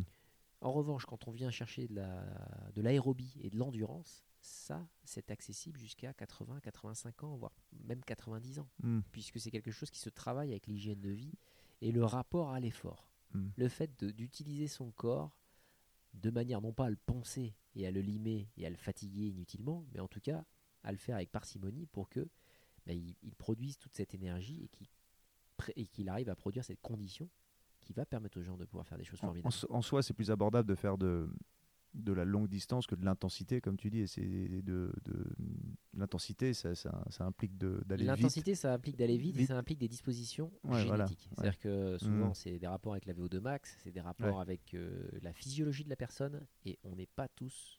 Euh, c'est pas extensible, c'est pas Et extensible. c'est pas extensible euh, ouais. à, volonté. Ouais. En revanche, l'endurance, c'est extensible presque à volonté. C'est-à-dire que c'est bien fait avec une bonne progressivité. euh, Mm. Beaucoup de gens, la majorité des gens peuvent, faire- peuvent faire des choses formidables. Bah, c'est ton propre super-héros en fait. hein. Peut-être, euh, tu vois, sur- par exemple, en parlant du chemin de Compostelle, qui est de la marche, tu as beaucoup de gens qui font pas de sport et qui font ce- cette épreuve. Bah, cette épreuve, c'est même pas une épreuve, c'est un chemin qui fait plusieurs euh, milliers de kilomètres. Ils le font à une intensité très basse, mais ils le font. Ils vont au bout en marchant, en marchant longtemps chaque jour. Dis-moi si je me trompe. C'est ça en fait. Et donc là, les gens sont capables de faire ça, des très longues distances, tant que l'intensité n'est pas, ne les met pas dans le rouge. Quoi. Oui, et, et ça, c'est, ça va un peu à la à contre-courant euh, des valeurs actuelles, c'est-à-dire où on essaye de vendre en permanence de l'ultra-performance et on- Mm. où on met en avant des athlètes professionnels qui sont dotés, c'est-à-dire qu'ils sont génétiquement dotés de choses que la majorité n'ont pas. Ouais. Et qui en plus travaillent. Euh, euh, cycliste du Tour de France, qui est capable d'avoir une capacité de, de- de maintien de puissance absolument euh, délirante par rapport au Mm. commun des mortels. Le, le marathonien qui est capable de courir en, en- en moins de 2h30. ouais, ça, c'est une poignée d'élus, on est bien C'est une d'accord. poignée d'élus. Ouais. Et Qui en on- plus travaillent, sont encadrés et ont Exactement. été détectés assez, assez jeunes. Mais pour sauf faire que quand ça devient la référence pour la le commun des Mm. mortels, euh, bah, le commun des mortels dit euh, si je dois pédaler, c'est comme un pro du tour. Non, si je dois courir, je dois courir comme un Kenyan. Non. Bah, tu vois, moi, c'est un tu peu peux c'est- aller à ton propre rythme et faire des choses euh, complètement incroyables. Ouais. Traverser des continents vois, c'est un peu cette- marcher, courir. C'est un ou peu cette image que j'avais du vélo, tu vois. Parce qu'en fait, j'ai lu là, euh, dans le magazine 200, là, euh, je sais plus, c'est- je sais plus qui est-ce qui parlait de ça, ou peut-être c'était sur un blog, il disait en fait, le, la France n'est pas un pays de vélo, la France est le pays du Tour de France. tu vois, et je trouvais ça assez juste parce qu'en fait, c'est vrai que nous, on est nourri, moi qui fais pas de vélo, je suis nourri par le Tour de France, donc c'est ces mecs-là qui font des, ces choses-là, mais c'est pas c'est pas un pays de cyclistes où tu vas aller te balader, euh, tu vois, faire du vélo, comme peut-être c'est plus le cas en Allemagne, en, en Hollande ou au pays, euh, en Hollande ou en Belgique, tu vois. Je sais pas si tu vois ce que je veux dire, la différence entre euh, le Tour de France, tu vois, toujours les exploits, les exploits, les exploits et la performance. Bah c'est bon moi c'est un, c'est un symbole dont je suis extrêmement fier même si euh, Ah bah oui, au après, final c'est- euh, effectivement c'est un peu une église qui est très compliquée à, à abattre. C'est ça, parce que quand tu vas parce attaquer- qu'il y a des dogmes. euh, Voilà, quand tu vas attaquer le cycliste, tu as cette image-là, et puis tu as ces, ces- ces- ces espèces de codes un peu, Oui. et ces histoires de Oui. quand tu vas dans un. Quand tu, par exemple, ici dans les montagnes, bah, tu, tu sais pas tout. Ouais, tu as plein de codes que, dont tu ignores. mais, ça commence à changer. Ouais, ça le- change, et, moi j'en fais partie. Ouais, que je fais partie de ces gens qui ne connaissaient pas le tour. Euh, bon, je m'y suis passionné et fasciné Mhm. depuis que je fais du vélo. Ouais, parce que, tu comprends mieux l'effort. parce que tu comprends mieux l'effort et tu comprends mieux finalement les, les- les engagements déliants que les, Ouais. que les athlètes euh, doivent respecter pour arriver à ce niveau de compétition. Et puis même le, le symbole, euh, Ouais. enfin, moi j'ai un côté un peu souverainiste, mais le, le Ouais. symbole français de, de cette épreuve mondiale euh, qui, Oui, qui est un des plus gros événements au monde d'ailleurs, bah, sportif. qui je crois est la l'épreuve sportive la plus médiatisée du monde. Ouais, parce qu'elle Enfin, ouais, là-dessus, je, Mm. voilà, je, je peux ressentir que de la fierté Mm. en me disant que bah, c'est un des derniers bastions euh, français Mm. et je pense une des, une des dernières grandes fiertés qu'on possède. Et... Mais c'est en train de changer, c'est-à-dire que le, le tour, c'est bien, c'est vraiment un symbole, c'est une église, c'est quelque chose que voilà qu'on peut pas abattre, qu'on peut pas toucher. Parce que voilà, il y, a un- il y a un rapport qui est Mm. tellement passionnel euh, avec les, euh, entre Ouais. les Français et le Tour que voilà, ça, ça attise tout le temps la, la passion. La passion, c'est c'est incontrôlable. Mm. Euh, en revanche, j'en fais partie. Il y a des acteurs qui arrivent, qui sont des outsiders et qui viennent faire euh, la promotion, euh, l'apologie d'une pratique un peu différente, Mm. euh, bah, en montrant et en témoignant finalement avec des gens qui ne sont pas des pros. Ouais, ça. Moi, clairement, c'est là-dessus, c'est un des, des- c'est une des choses dont je suis le plus fier avec le Biking Man, c'est qu'actuellement, il n'y a pas de pros. C'est que des amatrices et des amateurs. C'est euh, c'est un plombier euh, versus un pizzaiolo versus euh, Un une avocate Il y a quelques versus un coursier. voilà, c'est des gens, c'est des, c'est des héros du quotidien. Des, pa- des tu héroïnes et des héros du quotidien qui, qui se disent tiens, euh, Ouais. je vais le tenter ce truc, euh, et alors qu'il n'y a rien à gagner, il n'y a aucun prix, Oui, il c'est n'y a vrai, pas ouais. d'argent. euh. Et ça coûte même de l'argent parce que tu t'inscris. Exactement, c'est-à-dire qu'ils payent même pour faire ce type de- d'effort et pour être plongé dans ce type de contexte. Et il y a très peu de Et- sponsors, bah, de sponsors. Il y a très peu d'athlètes qui sont sponsorisés. Il y en a qui sont dotés. des- Bah, dis-moi si je me trompe, mais dans, l- dans l'ultra distance comme ça. Ça, commence, c'est-à-dire que bon, c'est un secteur qui, qui commence quand même à, à prendre, c'est-à-dire qu'il y, a de plus en plus d'événements, il y a de plus en plus de personnes qui s'y intéressent, et puis il y a, un cumul de, il y a un phénomène et un croisement de ou un alignement de planètes qui est en train de se, se réaliser euh, entre d'un côté des gens euh, qui n'ont jamais pratiqué le vélo, qui, en rêvent secrètement ou qui ne le savent pas encore et qui se trouvent un jour sur un vélo et qui, qui se fascinent pour la pratique, et à la fois il y a tout un tas de de- d'évolutions, révolutions technologiques qui permettent euh, de nouvelles épreuves, à de nouvelles épreuves de voir le jour. Ouais. Donc t'as- t'as- ouais. mais par contre, oui, un- tu- ça se développe quoi. C'est en plein développement. C'est naissant quoi. Ça, ça va, ça va, ça va. Pour l'ultra distance, Ouais, l'ultra distance. je pense que c'est un, finalement, c'est un, retour aux sources. C'est-à-dire que le, le tour au départ, c'était de l'ultra distance. Oui, c'est vrai. J'avais regardé. J'avais Au entendu. départ, Desgranges, les mecs euh, faisaient était des- un, des- ouais. un gentil taré, euh, a fait quelque chose d'absolument incroyable. Et, et cette idée géniale a été à un moment donné euh, euh, fragmentée avec des étapes et, et- Mm. et organisée et segmentée parce que bah, les gens trichaient, euh, il y avait des intervenants extérieurs à la course, enfin bref. Et à l'époque, c'était complètement incontrôlable. les, les premières étapes faisaient des, c'était des 500 km, des trucs comme ça. C'était des distances parle- de folie qui seraient aujourd'hui in- impossibles à réaliser sur les mêmes parcours parce que ça suivait des routes à l'époque où il n'y avait pas beaucoup de véhicules. Il faut, faut Ouais. remettre ça aussi dans le contexte Mm. où c'était vraiment le, le début de l'ère automobile. Mais avant l'ère automobile, il y a eu l'ère euh, vélocipédique. C'est vrai. Au même titre qu'avant l'ère vélo, il y a eu l'ère hippique, il y a eu l'ère des, des équidés et, et- et des races. Donc euh, c'était un, un- à l'époque, euh, euh, c'était une idée géniale. Et en fait, je pense qu'on on y revient un petit peu à, à ces amours, c'est-à-dire des, des gens qui euh, se lancent dans des grandes traversées pour euh, bah, explorer leur territoire et, et voir que juste à côté de chez eux, ils ont des endroits qui sont spectaculaires et que le- la bicyclette, c'est un des meilleurs. Ouais, en France, on est, on est un sacré. des meilleurs outils pour, euh, pour ça et que c'est une des dernières technologies Mhm. euh, utiles à l'humanité à mon sens.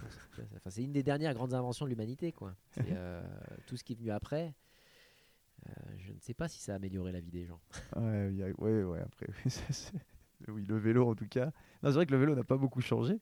Il reste toujours très utile, il reste toujours le meilleur moyen, bah, un des meilleurs moyens de se déplacer et les plus écologiques. Ce qui est et c'est une techno tendance. qui n'arrête pas de se renouveler depuis C'est vrai, 120 ouais, ans enfin même un peu plus de 120 ans maintenant c'est une technologie qui est à la fois très complexe et à la fois très simple Mm. qui ne fait que réenchanter les gens Euh, Mm. bon après un grand concours de marketing de marque Ouais. ainsi de suite qui essaye de réinventer la, la poudre en permanence mais Ouais, le- le un secteur qui arrive à se renouveler euh, autant que le vélo euh, et qui, qui, en- qui est aujourd'hui maintenant là en 2020 l'un des, des enjeux euh, Ah, bah aussi là, importants c'est sûr qu'il ouais, on est- il y a un retour à la bicyclette. Et surtout que c'est que ça reste. euh, tu vois, parce que ça évolue, mais ça reste mécanique. Bon, après, il y a l'électrique, tu vois, mais c'est de, la- de la pure mécanique. Tu vois, il n'y a, pas de- y a pas de technologie, de nouvelle technologie en soi. Tu vois, le, tu fais évoluer un dérailleur, ça reste, un, ça reste mécanique. C'est de la pure mécanique. Tu vois ce que je veux dire? C'est pas une nouvelle technologie en soi. Euh, ouais, et puis encore une fois, quelle est la technologie concurrente du vélo où tu utilises ton propre corps pour te déplacer? Quelle est la prothèse qu'on a inventée qui est Ah meilleure non, et plus efficace que c'est ça. puis ça reste, euh, ça reste, euh, on va dire niveau carbone, tout ça, est extrêmement neutre. C'est, non, c'est sûr que c'est. bah, moi, je suis un, je suis un converti à la bicyclette. hein, je fais, je suis, donc, mais bref, oui, je suis d'accord avec toi. Euh, donc, parce qu'il faut qu'on arrive à. Tu finis ton voyage. Tu Oui, repars en voyage. loin. Ben oui, non, non, mais c'est bien. C'est, ouais, le but. Je trouve ça hyper cool. J'avais fait ça sur un autre podcast où, en faisant la chronologie, on, à chaque fois, on, on parle de, de différents sujets. C'est, assez intéressant. Et, et donc là, tu, fais, tu refais ce voyage donc avec euh, tes deux amis. Et au bout d'un moment, ça, parce que je, je me renseigne quand même un minimum, tu pars solo, non, quand même Ou tu pars, quand est-ce quand tu pars en, tu pars en Amérique du Sud? jamais parti solo. T'es jamais parti solo? Jamais. Le, je Ah, j'ai cru en Amérique- en solitaire. J'ai cru en Amérique du Sud, mais parti euh, je suis jamais parti solo. Ah J'ai toujours amené des gens où j'ai été amené. Ok. C'est-à-dire que j'ai d'a- j'ai d'abord commencé à être amené par tu des vois, gens. je suis- moi je dis que je suis bien renseigné, je suis pas du tout bien renseigné. Je pensais que tu étais parti solo en Amérique du Sud. Non. C'est quoi alors l'étape après ces voyages en Europe? Mais ce qui s'est passé dès le premier voyage, c'est que bon, faut imaginer une expérience quand même qui change beaucoup de choses dans ma vie. C'est-à-dire que je me retrouve euh, pour la première fois à dormir dehors, à, à- à cuisiner euh, dehors avec un réchaud, euh, à dormir chez un Ukrainien, une famille roumaine. Enfin bref, ça a quand même changé beaucoup de, de choses que je pensais impossibles incroyable, surnaturel. Et dès le premier voyage, je me suis dit, qu'est-ce qui se passerait si tu ne pars pas juste dans le cadre des congés euh, d'un Ah, boulot? ouais. C'est-à-dire voilà, des, des 10 jours, allez 12, Hmm. qui sont déjà un engagement énorme. C'est-à-dire Ouais. deux semaines de congé pour aller faire du vélo, c'est- gigantesque. Ouais. Euh, pour la majorité des gens, c'est euh, même euh, invraisemblable. Quoi. Donc depuis le début, euh, depuis le premier voyage, surtout, dit, attends, qu'est-ce qui se passe je rebondis là-dessus. C'est souvent les gens en fait, ils prennent ces deux semaines pour se reposer. Quoi. Ouais, mais complètement. Deux semaines, oui. c'est Ah oui, tu vas pour te reposer. Quoi. engagement. quoi. Ouais, et toi, tu vas faire du vélo euh, chargé comme un. Ouais, non, mais oui, c'est. Mais à l'époque, il y a eu une petite voix qui m'a dit euh, Qu'est-ce qui se passe si tu pars plus longtemps? Et, et chaque année, cette répétition, parce qu'on on est reparti en 2012, on est reparti en 2013, mais cette fois deux fois en 2013, Maroc et France. 2014, en repos, mais parce que je planifiais du coup la première et la plus longue traversée. Donc, quand tu dis repos, c'est quoi? T'as des vacances, mais tu pars pas en vélo? Ouais, voilà, c'est ça. mais je fais beaucoup de vélo, hein, mais Ouais, je, tu fais du pendant les vélo, vacances, je me repose. Ok, Mais à l'époque, j'étais déjà en préparation de la, la première grande traversée de l'Amérique du Sud. où là je j'emmenais du coup des gens puisque c'est le but c'était d'emmener à l'époque une nana et mon meilleur ami sur la traversée euh, du continent de l'Amérique latine. Et eux avaient déjà, avaient déjà fait du vélo? Bah, Il y avait Stéphane Ah, il était, il était de retour, ok. qui était des 400 coups euh, sur Ouais. les expéditions précédentes. Euh, mais euh, Laetitia, la nana, jamais, n'avait jamais fait de vélo. C'était la première fois qu'elle montait sur un vélo et elle s'est lancée à l'époque euh, sur un parcours de 13 500 bornes et, et 154 000 mètres de dénivelé quand même. Tu viens tu- Combien? 154 000. Ah, non, mais faut, pour les gens qui font pas. Mais 154 000, mais c'est c'est- c'est hallucinant. C'est fallait hallucinant. faire en huit Puis mois. 13 000 bornes, de toute façon. Et ouais. 13 000 bornes. En 8 mois. Ca- Carthagène des Indes, Ouais, nord de la Colombie, ouais. Ushuaia, fin du monde, ouais. ville la plus australe de, de Et tu l'as fait dans le sens Carthagène ou Ushuaia? Ouais. Le vent était favorable, j'espère. Euh, non. non, pour plein d'endroits, le vent n'était pas très favorable. Mais on voulait commencer dans les Caraïbes et voilà, et terminer. euh, ouais, terminé à. Ushuaia. Ouais. Ah, Ouais. puis après, as les, oui, je suppose que tu as la, hum, les saisons aussi qui jouent. Oui. Selon quand tu pars, ça, ça c'est des choses que tu prends en compte euh, forcément. Ouais, puis on voulait commencer dans le show et, et arriver vraiment à Ushuaia pour le symbole, quoi. Ouais. Mais euh, voilà, ça a donné ça en fait. Ça a donné ce, cet expé où là, par contre, je suis pas parti dans le cadre des vacances. C'est-à-dire que j'ai plaqué mon boulot, Ok. j'ai fermé la porte et je me suis dit, Pas d'année sabbatique là. Non. Tu... Là, c'était. j'avais la possibilité de partir en année sabbatique. Je me suis dit, si je pars Ouais. en année sabbatique, finalement, je fais une pause. Ouais, tu entre repars, une- tu repars dans. sur, sur une même vie. Toi, toi, là, tu disais, euh, quand tu pars là-bas, tu dis, tiens, il va découler quelque chose de ça, je vais, ça va être une transformation et je vais faire autre chose. C'est ça. C'était un côté un peu euh, chamanique, quoi. Mm. C'est- ma hutte de, de sudation. Et puis, euh, bon, ça dure longtemps, la hutte, hein, c'est 8 mois.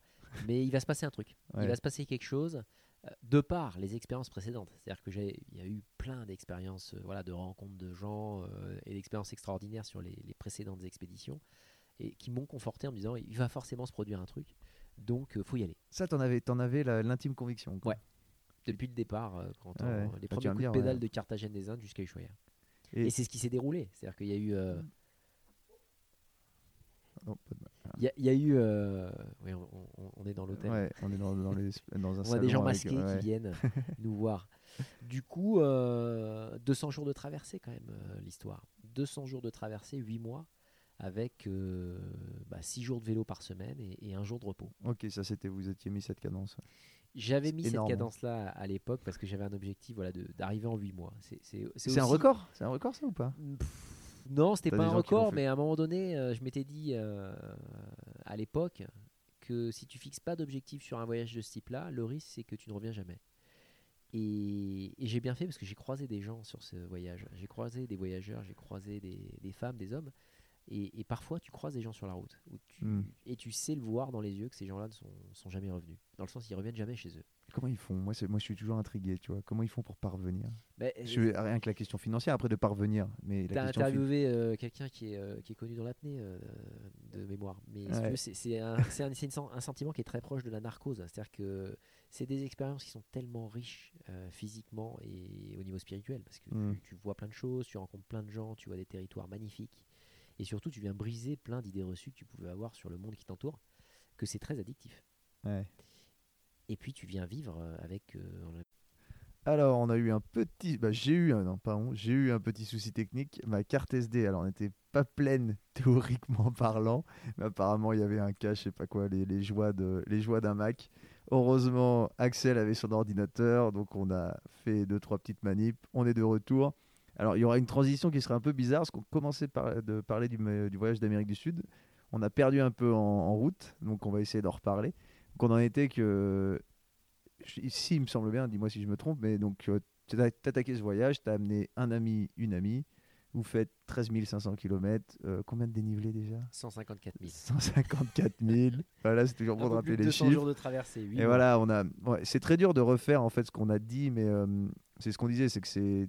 On se retrouve à, à, rencontrer des gens. Et toi, tu étais dans une logique euh, je sais pas si on a eu tous les trucs où on disait que ça coûtait 7 euros par jour. Je ouais, ça, on l'a. Ça, on l'a. Ça, tu penses que c'est tout bon. je pense que ça a coupé au moment où, Ok, on, on partageait sur la. Eh bah vas-y, si sur la curiosité. Tu as l'air d'avoir plus le fil que moi, donc vas-y. Sur le fait que ce voyage-là a confirmé quelque chose que j'avais depuis que je suis tout petit, mais que j'ai travaillé, que j'ai façonné, qui est une curiosité avec les gens. Et c'était un jeu, c'est-à-dire que le... dans ce voyage, euh, j'ai dormi. Euh,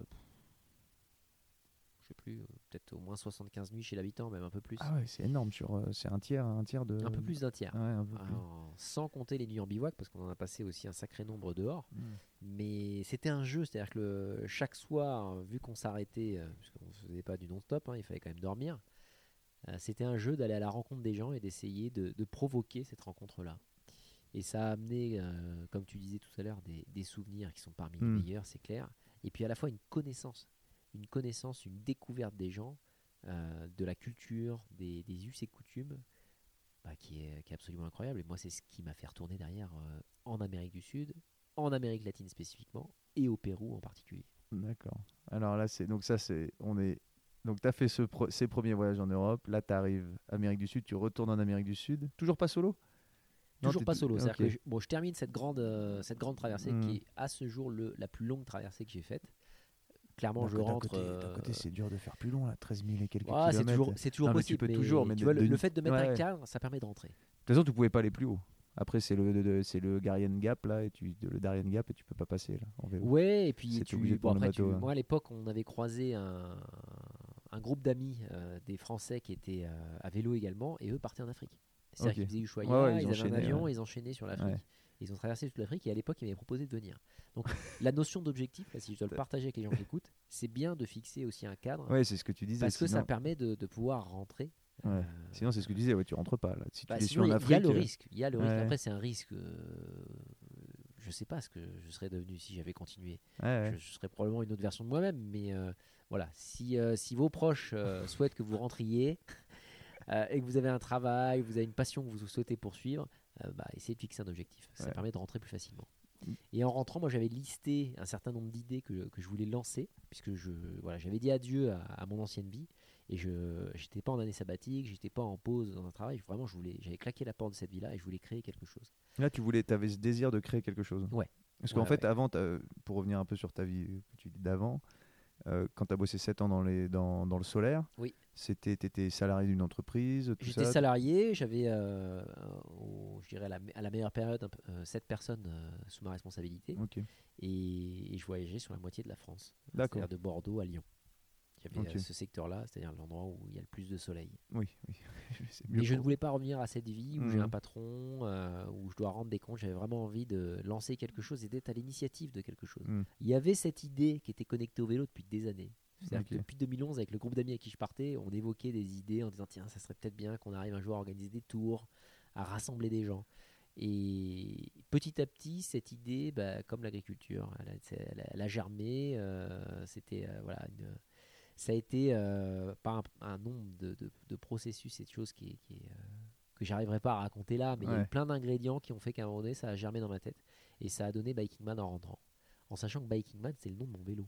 C'est-à-dire que le vélo, quand j'ai traversé l'Amérique du Sud en 2015, okay, c'était gravé Biking Man. Ah, tu lui avais donné un petit nom. Donc j'avais donné un petit nom, c'est une coutume que, que, font pas mal de gens. et à la fois, j'avais réservé le nom de domaine. J'ai fait ça pour J'avais réservé le nom de domaine Biking Man en disant punaise, mais c'est génial ce, ce nom ah qui dit ce que ah ça fait. Pas pris. L'homme avec un grand H qui pédale, euh, c'est pas pris. moi j'avais appelé ma moto pareil, tu vois, je lui avais donné un petit nom. C'est vrai que oui, c'est de nommer sa monture, c'est toujours. Euh, ben, en fait, c'est marrant parce que c'est plein de petites choses, tu vois, qui, euh, quand tu les connectes pas entre elles, n'ont pas de sens. Et connecter toutes ces choses-là, le fait que mm. voilà, je suis parti avec des amis, qu'après j'emmène des gens, euh, voilà, que le vélo il s'appelle Biking Man, que, que je rencontre des gens en Amérique du Sud, que je vais dans des endroits quand même qui sont ultra engagés, que je me retrouve euh, dans des endroits où j'ai des médecins qui m'ont dit que je serais mort normalement, euh, que j'allais Ah périr en que- altitude, Parce que alors oui, c'est que ça. j'allais me parce faire que, braquer par les euh, voilà toutes ces toutes que ces là- craintes. que là, t'arrives au, au Pérou là. C'est là où tu fais, là tu, là c'est ton coup de cœur le Pérou. Ouais, ça a Pérou, été Bo- vraiment Pérou le- Bolivie, t'as fait Bo- Pérou Bolivie. euh Pérou Bolivie, ça a vraiment été le, ouais, la- à la fois la claque visuelle euh, et euh, spécifiquement pour le Pérou euh, une claque culturelle, c'est-à-dire d'arriver dans un territoire où il y a une culture séculaire, euh, les Incas, Mm. avec, euh, avec un, un héritage et une connexion à la terre, à, ce qu'ils appellent la Pachamama, la, Ouais, la mère nature, qui peut paraître vulgaire pour certaines personnes ou ridicule pour d'autres. Mais quand on le découvre de cette manière-là, euh, ça prend un écho et, et ça, ça a des symboles euh, marquants. C'est-à-dire que vraiment, ça, ça change euh, potentiellement une vie. Quand on a des- déjà une sensibilité aussi voilà, à, à l'élément naturel, aux gens et, et à ce processus finalement de, de naissance, de vie et de mort. Mhm. Quoi. Et, et j'ai voulu y retourner. Et c'est comme ça que je suis à la fois reparti en Amérique du Sud pour retraverser cette fois dans un, dans un cadre beaucoup plus rapide Ouais. qui colle au, au- au code de l'époque, hein, euh, aller vite, euh, faire des records, euh, un truc un peu que- ultra quoi. Ouais, jusqu'alors, tu étais avec euh, donc les grosses sacoches, tout ça en mode euh, Bah, J'étais toujours dans un cadre d'engagement, c'est-à-dire Mm. que si on fait un parallèle, on, punaise, on est à Annecy, on va faire un parallèle avec la montagne. Euh, je faisais plutôt de, de la technique himalayenne, c'est-à-dire que Ouais. j'avais un vélo très chargé, donc je pouvais aller dans des endroits extrêmement engagés et Mm. être autonome pendant plus de 7 jours. Ouais, Autonome, autonome. eau et, et bouffe. Euh, en... Ça, c'est la technique himalayenne. J'ai découvert et j'ai testé, juste après être rentré de cette, Ouais. euh, cette grande expédition, cette grande traversée, la technique alpine. Ouais. C'est-à-dire de partir avec un vélo ultra léger, faire les sacrifices partout et essayer de passer par la vitesse de Mm. mouvement et non pas par le transport avec un Sherpa. Et c'est comme ça que je suis allé euh, établir le record du monde de la traversée de l'Amérique du Sud Ah, qui tient toujours?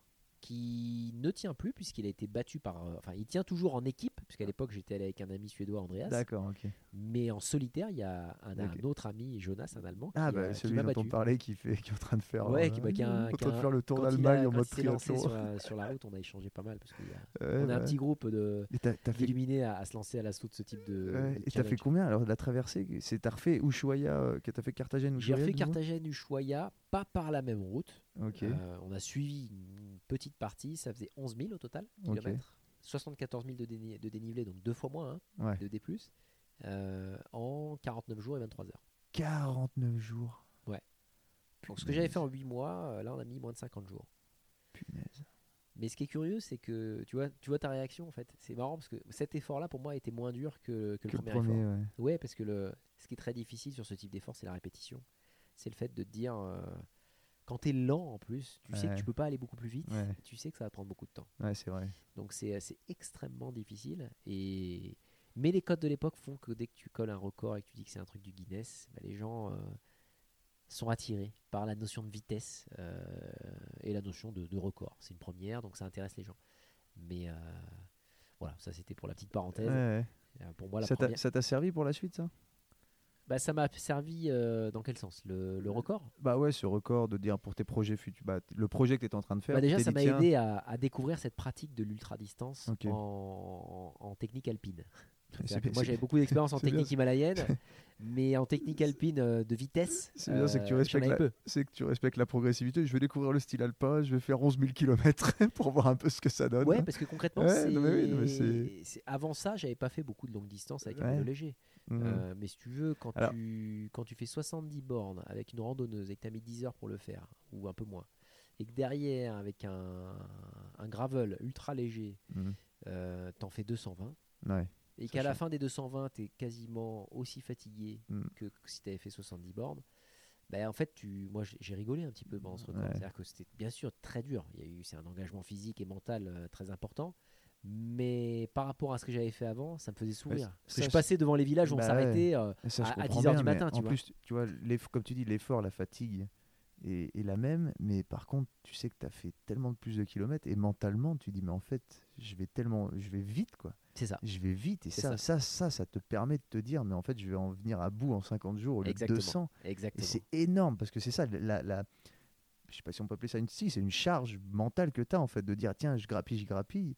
Et c'est vrai que quand tu avances à 10 km/h, En tu, sachant tu que je quoi. défie toutes les personnes qui nous écoutent aujourd'hui d'aller faire l'Amérique du Sud avec le vélo qui faisait 60 kg à l'époque pour moi, 50 kg pour la nana et 60 également pour Steph, Ah ouais, mais- d'aller le refaire en 8 mois. Parce qu'à l'époque, on avait plusieurs couples, plusieurs amis, plusieurs gens. Mhm. Parce qu'on on est, allez, il y a peut-être 200 cyclos, maintenant 250 qui s'élancent sur, ce sur cette traversée par an. Donc on croise des gens. Il n'y a personne qui nous a doublé. C'est-à-dire que le rythme qui avait été mis même Ouais, sur la partie euh, cyclotouriste est très très difficile à tenir. Hmm. Parce qu'on n'est pas passé par les endroits les plus faciles. Il y a Tu plein d'endroits où les gens prennent des raccourcis, évitent les montagnes, Ça, notamment c'était dans quel but? C'était dans quel but pour voir les paysages pour, euh, Bah, parce que dès lors que tu prends de l'altitude et que tu prends de la hauteur sur les choses, euh, Ouais. que ce soit à vélo ou, euh, ou à la maison, bah, tu découvres des choses. Ouais. Quand tu essaies d'aller vite, euh, bah, des fois tu, tu manques des choses. Et Mhm. ça implique également de passer sur des axes de routes qui sont très fréquentés, donc dangereux. Et là, faut pour remettre dans le contexte, hein, les gens, c'est que quand tu passes au Pérou, en Bolivie, tu es rapidement à au-dessus de 3000 dès que tu es sur les plateaux. Tu montes 4000 à même. 4000, ouais, tu montes à Ouais. 4000. Et donc, euh, l'oxygène, euh, a- l'oxygène ça devient compliqué. Pérou et Bolivie, ouais, c'est des Ouais. territoires qui sont structurés un peu de la même manière. Euh, bon, la différence que la Bolivie n'a pas d'accès à la mer, mais le, le Pérou, c'est un, voilà, Mm. t'as un, un grand désert euh, côtier Ouais. euh, sur lequel tu as une panaméricaine hein, euh, qui est très très belle, plutôt en voiture, parce qu'à vélo il y a beaucoup de monde. Après, tu as la route des Andes qui traverse du nord au sud le pays, où là tu, tu suis la cordillère des Andes, était principalement, généralement, quasiment tout le temps à plus de 4000. Et après, tu as la route de l'Amazonie, qui est une parallèle à cette même route des Andes, qui traverse du nord au sud le pays. Mais là, c'est un choix, c'est-à-dire que tu peux pas faire les deux, puisque c'est des, c'est des Mm. parallèles. Donc, soit tu descends en Amazonie au niveau de la mer, avec d'autres challenges, la chaleur, les animaux, euh, la faune, la flore, euh, soit tu restes dans les Andes. Nous, on est resté dans les Andes tout le long. Au Pérou, fait pour le pourquoi? Quand vous étiez en pour les deux? Pour les deux Au Pérou, on est resté dans les Andes et en Bolivie également. La Et- Bolivie, si tu veux, tu enlèves la partie désertique euh, côtière, puisqu'ils n'ont pas d'accès à la mer. Ça leur appartenait avant, maintenant c'est au Chili. J'espère qu'il n'y a pas des Boliviens qui, qui nous écoutent. Mais après, tu as la partie amazonienne qu'on a évité parce que la Bolivie, c'est un Ouais. territoire qui est très très large. Mm. Donc on est resté sur tout- toute la partie qu'ils appellent les Highlands, donc les, Ouais, les plateaux. les les- plateaux à plus de 3000, quoi. hein. Donc désert de sel euh, et euh, sud Lipèze. Ah, magnifique. Magnifique. ouais. Pour ceux qui sont jamais allés en Amérique du Sud, attaqués par le Pérou et la Bolivie, c'est un bon, c'est un bon. C'est probablement, euh, bon après là-dessus c'est une question de perception, mais Ouais. euh, c'est probablement l'un des plus beaux endroits de l'Amérique latine. Bah, Ça, moi, je- clair. Le moi, Pérou et c'est la Bolivie, euh, c'est vraiment le, c'est la magnitude de des endroits traversés et à la fois les Mm. couleurs et la géologie. Ouais, mais c'est fou. ouais. C'est des choses qu'on ne voit pas euh, en Europe et Ah. qu'on peut euh, potentiellement ne pas voir Euh, par ailleurs. du par ailleurs. Quoi. ouais. Tu vois, moi, je comparais, je suis jamais allé en Islande, mais je trouvais quand tu vois les photos et pour être allé au Pérou-Bolivie, c'est les trucs les plus dépaysants. T'as l'impression d'être sur la Lune, sur Mars, sur en très peu de kilomètres en fait. Tu vois, tu, tu as une diversité de paysages sur une surface qui est quand même moindre. Ouais, un- c'est un terrain de jeu euh, vélocipédique qui est, qui est rare dans le sens où tu peux te retrouver dans des situations de danger extrême, hein, parce qu'il y a, il y a vraiment des endroits, notamment le sud Lipès, qui sont extrêmement engagés à vélo. Tu es à 5000 mètres d'altitude, il n'y a rien à 100 bornes à la ronde, il Ouais. n'y a pas de voiture, tu es sur des pistes, il y a du sable, du vent, euh, il, y a les- il peut faire jusqu'à moins 15, moins 20 la nuit. Euh, Comme ça, ça euh, paraît. Ça paraît... mais c'est un territoire qui est, qui est presque. c'est la jeunesse du monde, quoi. C'est soit l'enfer, soit la jeunesse. Ouais. C'est un, c'est d'une beauté écarlate. C'est-à-dire qu'il y a des lacs de couleurs incroyables, il y a, il y a Ouais, des ça, montagnes avec le Likonkabour qui est magnifique. C'est un territoire qui est spectaculaire et qui ne prend l'écho, parce que j'ai vu des gens arriver en 4x4 là-dedans. Ouais. Tu ne prends l'écho des lieux que si tu y, es, euh, y vas euh, par tes propres moyens. Quand tu es en 4x4 avec l'autonomie, Ouais, avec les ouais, ouais. tu vois les touristes qui dorment dans le 4x4 parce qu'ils sont atomisés par l'altitude et à la fois ils n'arrivent pas à profiter de, de l'endroit. Mais quand tu te pointes dans le désert de Dali, euh, dans le sud de Lipèze, et que tu y arrives à vélo, et que juste après tu arrives à Polkes, là, qui est un- des termes d'eau chaude naturelle face à un désert de sel, et que tu y arrives par tes propres moyens, euh, ouais, ça, Ouais, ça doit changer encore. ça hein. Ouais, je vais devoir y retourner. putain, tu fais chier. Vraiment, Je vais devoir y retourner en vélo. Ben, j'espère, moi, en tout cas, la, la Bolivie et le, et le P- et le Pérou, bien sûr. Je, Ouais. je sais que j'y retournerai, mais la Bolivie, j'espère sincèrement pouvoir euh, y remettre mes roues. Et donc, tu fais ce deuxième voyage en Amérique du Sud, cette, cette traversée record. Et tes projets, ils, ils apparaissent euh, à quel moment alors? Mais en fait, projet la, de Biking la- Man, la traversée record, c'était euh, planifié alors que j'avais déjà la- l'organisation de la première épreuve Biking Man qui avait été euh, fixée avec les athlètes qui Ok, étaient t'avais enregistrés, déjà, d'accord, t'as déjà la lancé cou- Biking ouais, Man. Biking Man était déjà lancé. Il y a déjà la première course qui était planifiée en juillet 2017.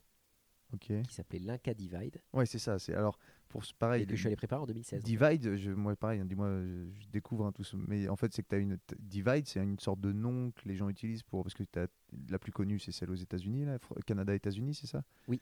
Comment elle s'appelle celle-là? La Tour Divide. Ouais, la Tour Divide. Pourquoi ils appellent ça Divide? Ben parce qu'en fait, ça suit euh, la, la Continental Divide, euh, ça suit euh, le- la chaîne des rocheuses des États-Unis qui traverse du nord au sud. Et la notion de divide en anglais, l'anglicisme, Ouais. définit en fait des grandes différences de niveau en termes d'altitude. D'accord. Et c'est le cas de la, la Tour Divide qui suit la, la Continental Divide du nord au sud euh, du pays qui va en fait suivre toutes les rocheuses. Parce que maintenant, tu as la French Divide, tu as tous ces. Tout, chaque, Bah, c'est la euh, notion de, ouais. ouais, de, à la fois c'est un écho à la tour divide et à Mm. la fois c'est un anglicisme qui signifie de grandes différences de niveau Mm. entre un point haut et un point bas. Et moi l'Inca divide c'était un peu un clin d'œil à la fois à la tour divide, à la continental divide et avec le, au pays des Incas quoi. Alors, c'est là on va rentrer dans le côté euh, entrepreneurial de la chose et projet. Comment on monte une course comme ça dans un pays qui n'est pas le tien avec. Avec, euh, comment dire, quelque chose. Il y, a pas- il y a un modèle, tu vois, il y a les tours divide, il y a ces choses-là, ces courses. Donc, tu, tu, comment, comment tu te débrouilles Comment tu montes ça Comment tu. Ouais. Euh, bah là c'est avec de l'huile de coude. Ouais, ouais, ouais. Non, la, la recette, elle est, elle est compliquée euh, à expliquer, mais c'est surtout. Moi, le, le cadre dans lequel je suis allé monter cette épreuve, c'était quoi l'objectif? Il faut replacer les choses dans le contexte? Plutôt que de commencer facilement, j'ai appliqué finalement un, un code de vie que je respecte. C'est-à-dire que plutôt que de commencer par quelque chose de facile, je vais commencer par quelque chose que je juge impossible à réaliser. Et si j'y arrive. C'est quand même, tu sais, quand tu dis ça comme ça, c'est pareil, mais, mais qu'est-ce qui a- Mais pourquoi il fait ça comme ça? Bah, parce que ça permet, si tu Ah veux, non, à un mais moment oui, donné, non, mais quand tu oui, te rends compte que c'est que c'est possible, Bah oui, et tu as tenté quelque chose qui, que tu jugeais complètement hors de portée. Ouais. Eh ben, ça te permet de, de pouvoir avoir un bagage d'expérience, de, de connaissances Mm. sur l'organisation qui va être hors du commun. Ouais. Plutôt que de te dire, tiens, je vais commencer par euh, une course en France ou, Ouais, ou en 300 Europe. 300 km en France Voilà, autour de chez moi. tout de suite euh, aller taper fort et essayer de faire quelque chose qui est tellement Mm. délirant et tellement compliqué à organiser que tous les apprentissages, bah, derrière, tout ce qui va suivre sera forcément plus facile. Ouais. Et moi, c'est ce que j'aime appliquer à ma vie. C'est-à-dire que tout ce que je tente, tout ce que j'ose faire, euh, c'est un peu comme ça que je fonctionne. C'est que je vais tenter quelque chose que je juge impossible, non pas pour le défi de me dire je vais y arriver et je vais avoir la fierté d'y arriver, mais plutôt pour me dire si j'y arrive, tout ce que je vais faire après sera forcément un, un quand- océan quand- de bonheur, si tu veux, quand- et de facilité. Quand, tu dis ça aux gens, là, quand tu, tu vois, bah, quand t'as, par exemple, t'as annoncé, là, quand tu n'avais pas le physique pour et que tu allais faire ça, et là, tu annonces, aux gens, bah, je, vais, je vais créer une course ultra-distance de cyclisme euh, Pérou-Bolivie, alors que tu étais dans le solaire avant, euh, que tu étais employé, et là, tu lances un projet de A à Z, qui, les gens, ils doivent, ils doivent quand même un peu halluciner, non? Bah, tout le monde freine des cas de fer. T'as Ouais. le comptable qui dit le fais pas, l'avocat qui dit euh, t'es dingue, le médecin qui dit euh, surtout pas, euh, les amis qui disent pourquoi? Mais quelque part, c'est ce qui fait aussi la différence entre quelqu'un qui tente et quelqu'un qui ne tente pas. Ouais. À un moment donné, t'as plein de gens qui vont dire ne le fais pas et il y a quelqu'un qui va le faire. Moi, j'ai toujours, encore une fois, dit oui. Et Mm. j'ai toujours essayé les choses, tu vois. Euh, du moment où euh, on m'a proposé d'aller distribuer euh, du café sur la croisette, avec, à l'époque, Quand t'as proposé ça ouais, c'était des jobs que j'ai fait quand j'étais étudiant, où on me proposait de te trimballer une grande bonbonne de café, et ça s'appelait Rocketman, je trouvais le nom génial. Et tu distribuais du café gratos, qui était à l'époque infect en plus, hein, c'était un, les Nest Fusion café qui était immonde à boire. Et, et j'ai toujours dit oui. On m'a proposé de distribuer des journaux pareil sur la croisette. J'ai dit oui. je- Et en fait, chaque expérience comme ça m'a toujours conforté dans l'idée de me dire euh, de toute manière, tout ce que tu vas faire après sera plus facile. Ouais. Tu vois, parce que tu l'auras choisi. Mm. Là, on propose des choses, dis toujours oui. Et, et le Biking Man, c'est un peu comme ça que je l'ai commencé. Je me suis dit, où est-ce que, quel est l'endroit le plus dingue, le plus dur et le plus beau où on est allé? Bah, C'était Pérou. Et, euh, et je me suis dit, bah, ça va être le focus. Donc, on- j'ai construit une épreuve de 3500 km, 3500 km donc le Tour de France en distance. hein. pour poser, le, pour poser le contexte. en une le seule étape. En une En seule une seule étape de Quito en à, autonomie, Équateur, sans équipe. à Cusco, au Pérou, la capitale des Incas, avec 70 000 mètres de D+. Attends, tu m'as dit quoi? Ça partait d'où? Quito. Quito, ok, ouais. Quito, ok, Cusco. Équateur. Ouais, ouais. Donc, si vous prenez une carte, ouais. Quito, capitale de l'Équateur, Cusco, euh, capitale du Pérou, euh, des Incas, hein, ouais. capitale historique de l'Empire Inca, au sud-est du Pérou. Ouais.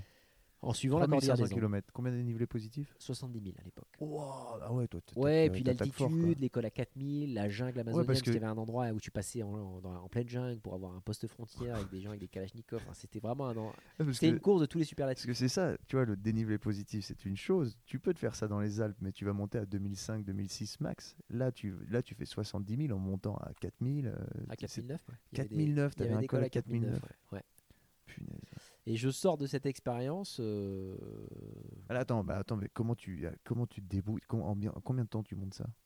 Bah, ça m'a pris toute l'année 2016 quand même. Toute l'année 2016. c'est-à-dire Donc là, quand- là, je suis rentré en 2000 fin 2015 de l'expédition, en 2016, euh, je me lance sur Biking Man et ça me prend ouais, toute l'année. et t'es plein temps là-dessus? À l'époque, j'étais quasiment trois quarts. Trois quarts temps et j'avais un, un autre boulot en parallèle pour pouvoir euh, ouais, vivre. quand même, ouais. Et là, et t'as combien d'inscrits euh, pour la première La première 17. 17. Mais tu gagnes pas ta croûte avec ça. Non, mais si tu veux, après moi j'étais animé par quelque chose, c'est-à-dire que je me suis dit à un moment donné, euh, c'est comme un appel et je peux pas l'expliquer. Si- Aujourd'hui, je peux le. C'est facile de dire maintenant il y a 700 personnes sur le Biking Man, il y a un peu plus de monde. Après, ça rapporte pas plus d'argent. Ouais. Mais en tout cas, euh, c'est un appel. C'est-à-dire que pour moi, c'est une mission ce- cette Ouais. activité. C'est pas euh, mon gagne-pain. Hmm, Mon gagne-pain, j'essaie de le gagner sur autre chose, notamment Ouais. les expéditions professionnelles. D'accord. Mais Biking Man, au départ, c'était vraiment un appel en me disant ce truc-là, punaise, faut que je le partage. Même Ouais. si je dois me tuer à le faire, je veux de partager. Et puis tu avais ce désir de créer aussi. J'avais ce quelque désir de chose qui créer était à- et qui- faire quelque chose de voilà de d'atypique. C'était- de- de faire découvrir aussi à des gens, de, de, de mettre, de faire découvrir ce que tu avais fait. Bah, Oui. Ce que tu avais fait, c'est cette expérience, c'est tous ces, ces, ces paysages, ces, ces sensations que tu as eues. C'était le voyage dire- métabolique. Ouais. Je reviens dessus. Ouais, mais euh, moi, c'est vraiment mon credo. C'était d'arriver à partager cette expérience du voyage métabolique avec des gens qui, euh, qui ne la connaissent pas et qui n'ont pas l'opportunité, la chance, euh, le, le sens du sacrifice de prendre autant de temps de leur vie pour partir à l'assaut d'un continent et qui ont juste 5 jours de congé pour peut-être faire du vélo. Ouais. Et comme je te disais, donc ce, ce podcast est assez éclectique, donc il y a plein de gens qui ont probablement aucune idée de, de tout ce qui est, tout ce que c'est, comment comment ça se passe une course de ce genre-là. Tu, alors tu as forcément un premier, tu as, quelqu'un qui arrive en premier, comme tu dis, il n'y a rien à gagner, juste le fait d'être premier. Le but c'est de finir.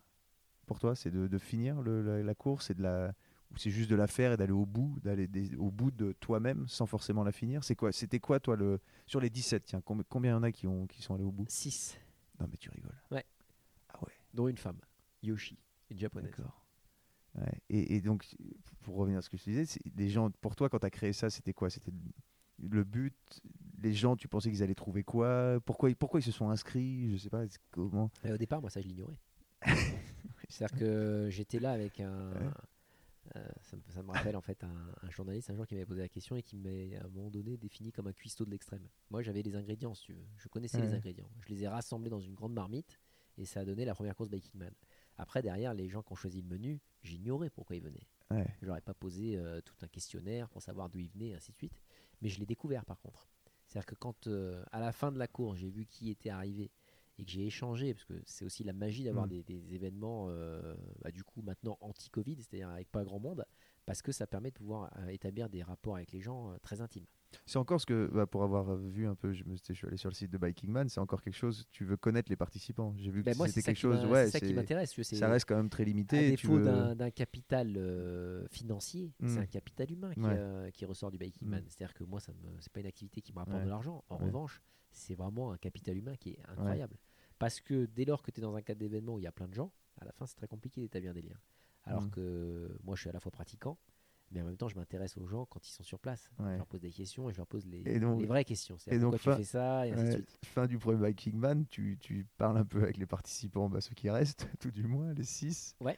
Et t'en ressors quoi alors que, Pourquoi ils ont fait ça? Bah, Est-ce que c'est des euh, pointures, les mecs? Est-ce que c'est des mecs qui avaient l'habitude de faire ça ou... Non, même pas. Non, non, la, la majorité n'avait jamais fait de course de ce type-là. Euh, La japonaise, c'était la première fois qu'elle faisait ça. Ok. Euh, Yoshi, c'était la première fois qu'elle se lançait sur une épreuve de ce type-là. Le Péruvien qui a gagné, c'était sa, sa première épreuve. Ah, mais c'est le, le péruvien là, c'est la machine là C'est la machine, ouais, Rodney Sonko, qui est, qui est un super ami maintenant. avec Le mec, qui a grandi à chez Cuba. 4500 mètres d'altitude, il a une VO2 max de folie. C'est ça. Mais je découvre, si tu veux, des histoires humaines. Des gens qui ont eu des fractures, des gens qui ont perdu des proches, Mm. euh, et des gens qui utilisent euh, cette énergie euh, difficile, cette douleur en résilience. Ouais. Et ils vont l'utiliser pour faire des choses formidables. Et à la fois. euh, Pour sentir vivre un peu, tu penses? Il y a, il y a ce... Parce qu'il y a ce côté, ça exacerbe tout, ces longues distances. Tu vois, tu passes par des. Je sais pas si c'est pour se sentir vivre ou il y, a plein, des, plein de cas. Si tu veux je cite Mm. l'exemple de la japonaise, euh, Yoshi, elle transportait les cendres de son père dans ses sacoches. Il, Ah venait, ouais. de- il venait de mourir deux semaines avant la course. Waouh. Donc tu es avec ta caméra et tu t'apprêtes à interviewer la personne et puis elle te livre ça alors que tu pensais qu'elle allait te parler du col, euh, tu vois, du pourcentage, tout ça. Elle Ah te livre une bombe atomique comme ça. Et tu dis, oh punaise. Ouais. Et là, tu... moi, c'est là que j'ai compris que c'était une expérience. Ouais. Oui, c'est une course, oui, il y a un chronomètre, oui, il y a un classement. Mais au Mm. final, les gens qui viennent sont là parce qu'ils ils- C'est ils viennent sur un chemin. quoi. Ils viennent vivre une expérience qui va les transformer et, et en fait, ils se préparent à ça. c'est toujours le cas? Ouais. Tu Ouais, t'as toujours cette ambiance-là c'est ce- 700 personnes qui, ouais. euh, qui se lancent là-dedans et c'est 700 histoires. Et c'est une communauté maintenant. C'est des gens qui se. Bah, si tu veux, je pense que c'est quelque chose qui a, qui a transpiré, ou en tout cas, moi, quand je l'ai détecté, ça, et que bah, après, c'est un, soit ça fait écho, soit ça fait barrière, si tu veux. Mm. Moi, à un moment donné, où avec l'empathie, euh, ça m'a à la fois touché et à la fois, je me suis retrouvé dans plein d'histoires des gens. Mm. Et ça transpire maintenant dans le Making Man. C'est-à-dire que ça, ça, ça vient rassembler des volontaires, ça vient rassembler des athlètes, euh, des participants et des sponsors. Des a les anciens, j'ai vu qu'il y Et avait une grosse place qui- pour les anciens qui, qui qui- partagent ouais, ces- chaperonnent un peu le truc. ces et valeurs-là. quoi. ouais. C'est-à-dire qu'au-delà de la compète, de- du classement, de la distance, il y a vraiment une notion communautaire de gens Mm. qui sont heureux d'être là Ouais. en- à ce moment-là, ensemble, pour pouvoir partager quelque chose de dingue. Ouais. Parce qu'ils apprennent aussi à se découvrir et qu'ils se voient évoluer à travers le, le Biking Man. C'est-à-dire Mm. que tu as la première entrée, quoi, le- la première course, où ils hésitent. Donc c'est ça, je voulais en venir là. Tu fais ton Inca Divide, ton premier. T'avais déjà dans l'idée de faire ce- cette sorte de mini championnat Ouais, que c'est ouais, maintenant Ça, la Ouais. série, c'était dès le départ. C'est-à-dire que là où euh, plein de gens se lancent dans les dans l'aventure de, de l'événementiel avec une seule course, moi je me suis dit dès le départ, il faut que je crée un- une série. Parce que j'avais aussi la volonté d'emmener les gens dans plein d'endroits. Ouais. C'est-à-dire que je voulais pas juste commencer avec un événement et faire grossir l'événement. Je me suis dit, je vais d'abord essayer d'emmener les gens dans plein d'endroits dans le monde, Mm. pas pour par boulimie, mais plus par expérience. Dans le sens, on va, je vais leur faire vivre des ingrédients spécifiques pour que euh, quelque part ils se transforment. Ouais. Et ça s'est fait assez vite, ça? Tu dirais quand tu as fait le premier, tu t'es dit, bon, j'ai 17 inscrits, ça se passe bien, ça s'est bien passé la première édition? Toi, au niveau euh, interne? Non, ça a été super compliqué. Mais non, ça a été une, ça a été une galère monstrueuse. Il y a eu, euh, il y a eu énormément de, de problématiques. Et mais bon, c'est Oui, c'est normal. c'est la magie de c'est- bah oui, l'événementiel. Voilà, je peux partager les, les gros dossiers qu'il y a eu, mais ça a été très très compliqué la Ouais. première euh, édition. Très Et- très compliqué. et- Mais dès la première édition, j'étais déjà dans la démarche Ouais. à aller créer euh, d'autres épreuves. Et après, ça s'est enchaîné comment? Donc ça, c'est 2000 2017, ça c'est 2016 2016 pour euh, 2016. la préparation de la course, 2017 pour la course, l'événement, et 2018 le championnat. C'est-à-dire vraiment la série. Hop, et que- 2018, combien d'épreuves? 4. Dis- Ok, 4. Et là, tu choisis quel pays? Sultanat d'Oman, Ouais, ça, alors ça. quar- la Corse. Combien, combien de degrés? 47, 45 Bah, ça dépend des périodes, mais ouais, tu peux avoir du, du 50 si tu veux. Mais pas, pas à la période de la course. hein. La période Ah, de la ok, course, ouais, c'est quand mais- même euh, ouais. c'est- c'est c'est le printemps. Il fait pas trop chaud, il fait 35. Ouais, punaise, la vache. Donc, Oman. Sul- Sultanat d'Oman, France avec euh, la Corse, euh, Pérou, qui est un peu le joyau de la couronne ouais. que j'ai voulu conserver depuis, euh, depuis le départ, et Taïwan. Ok, Taïwan. L'original.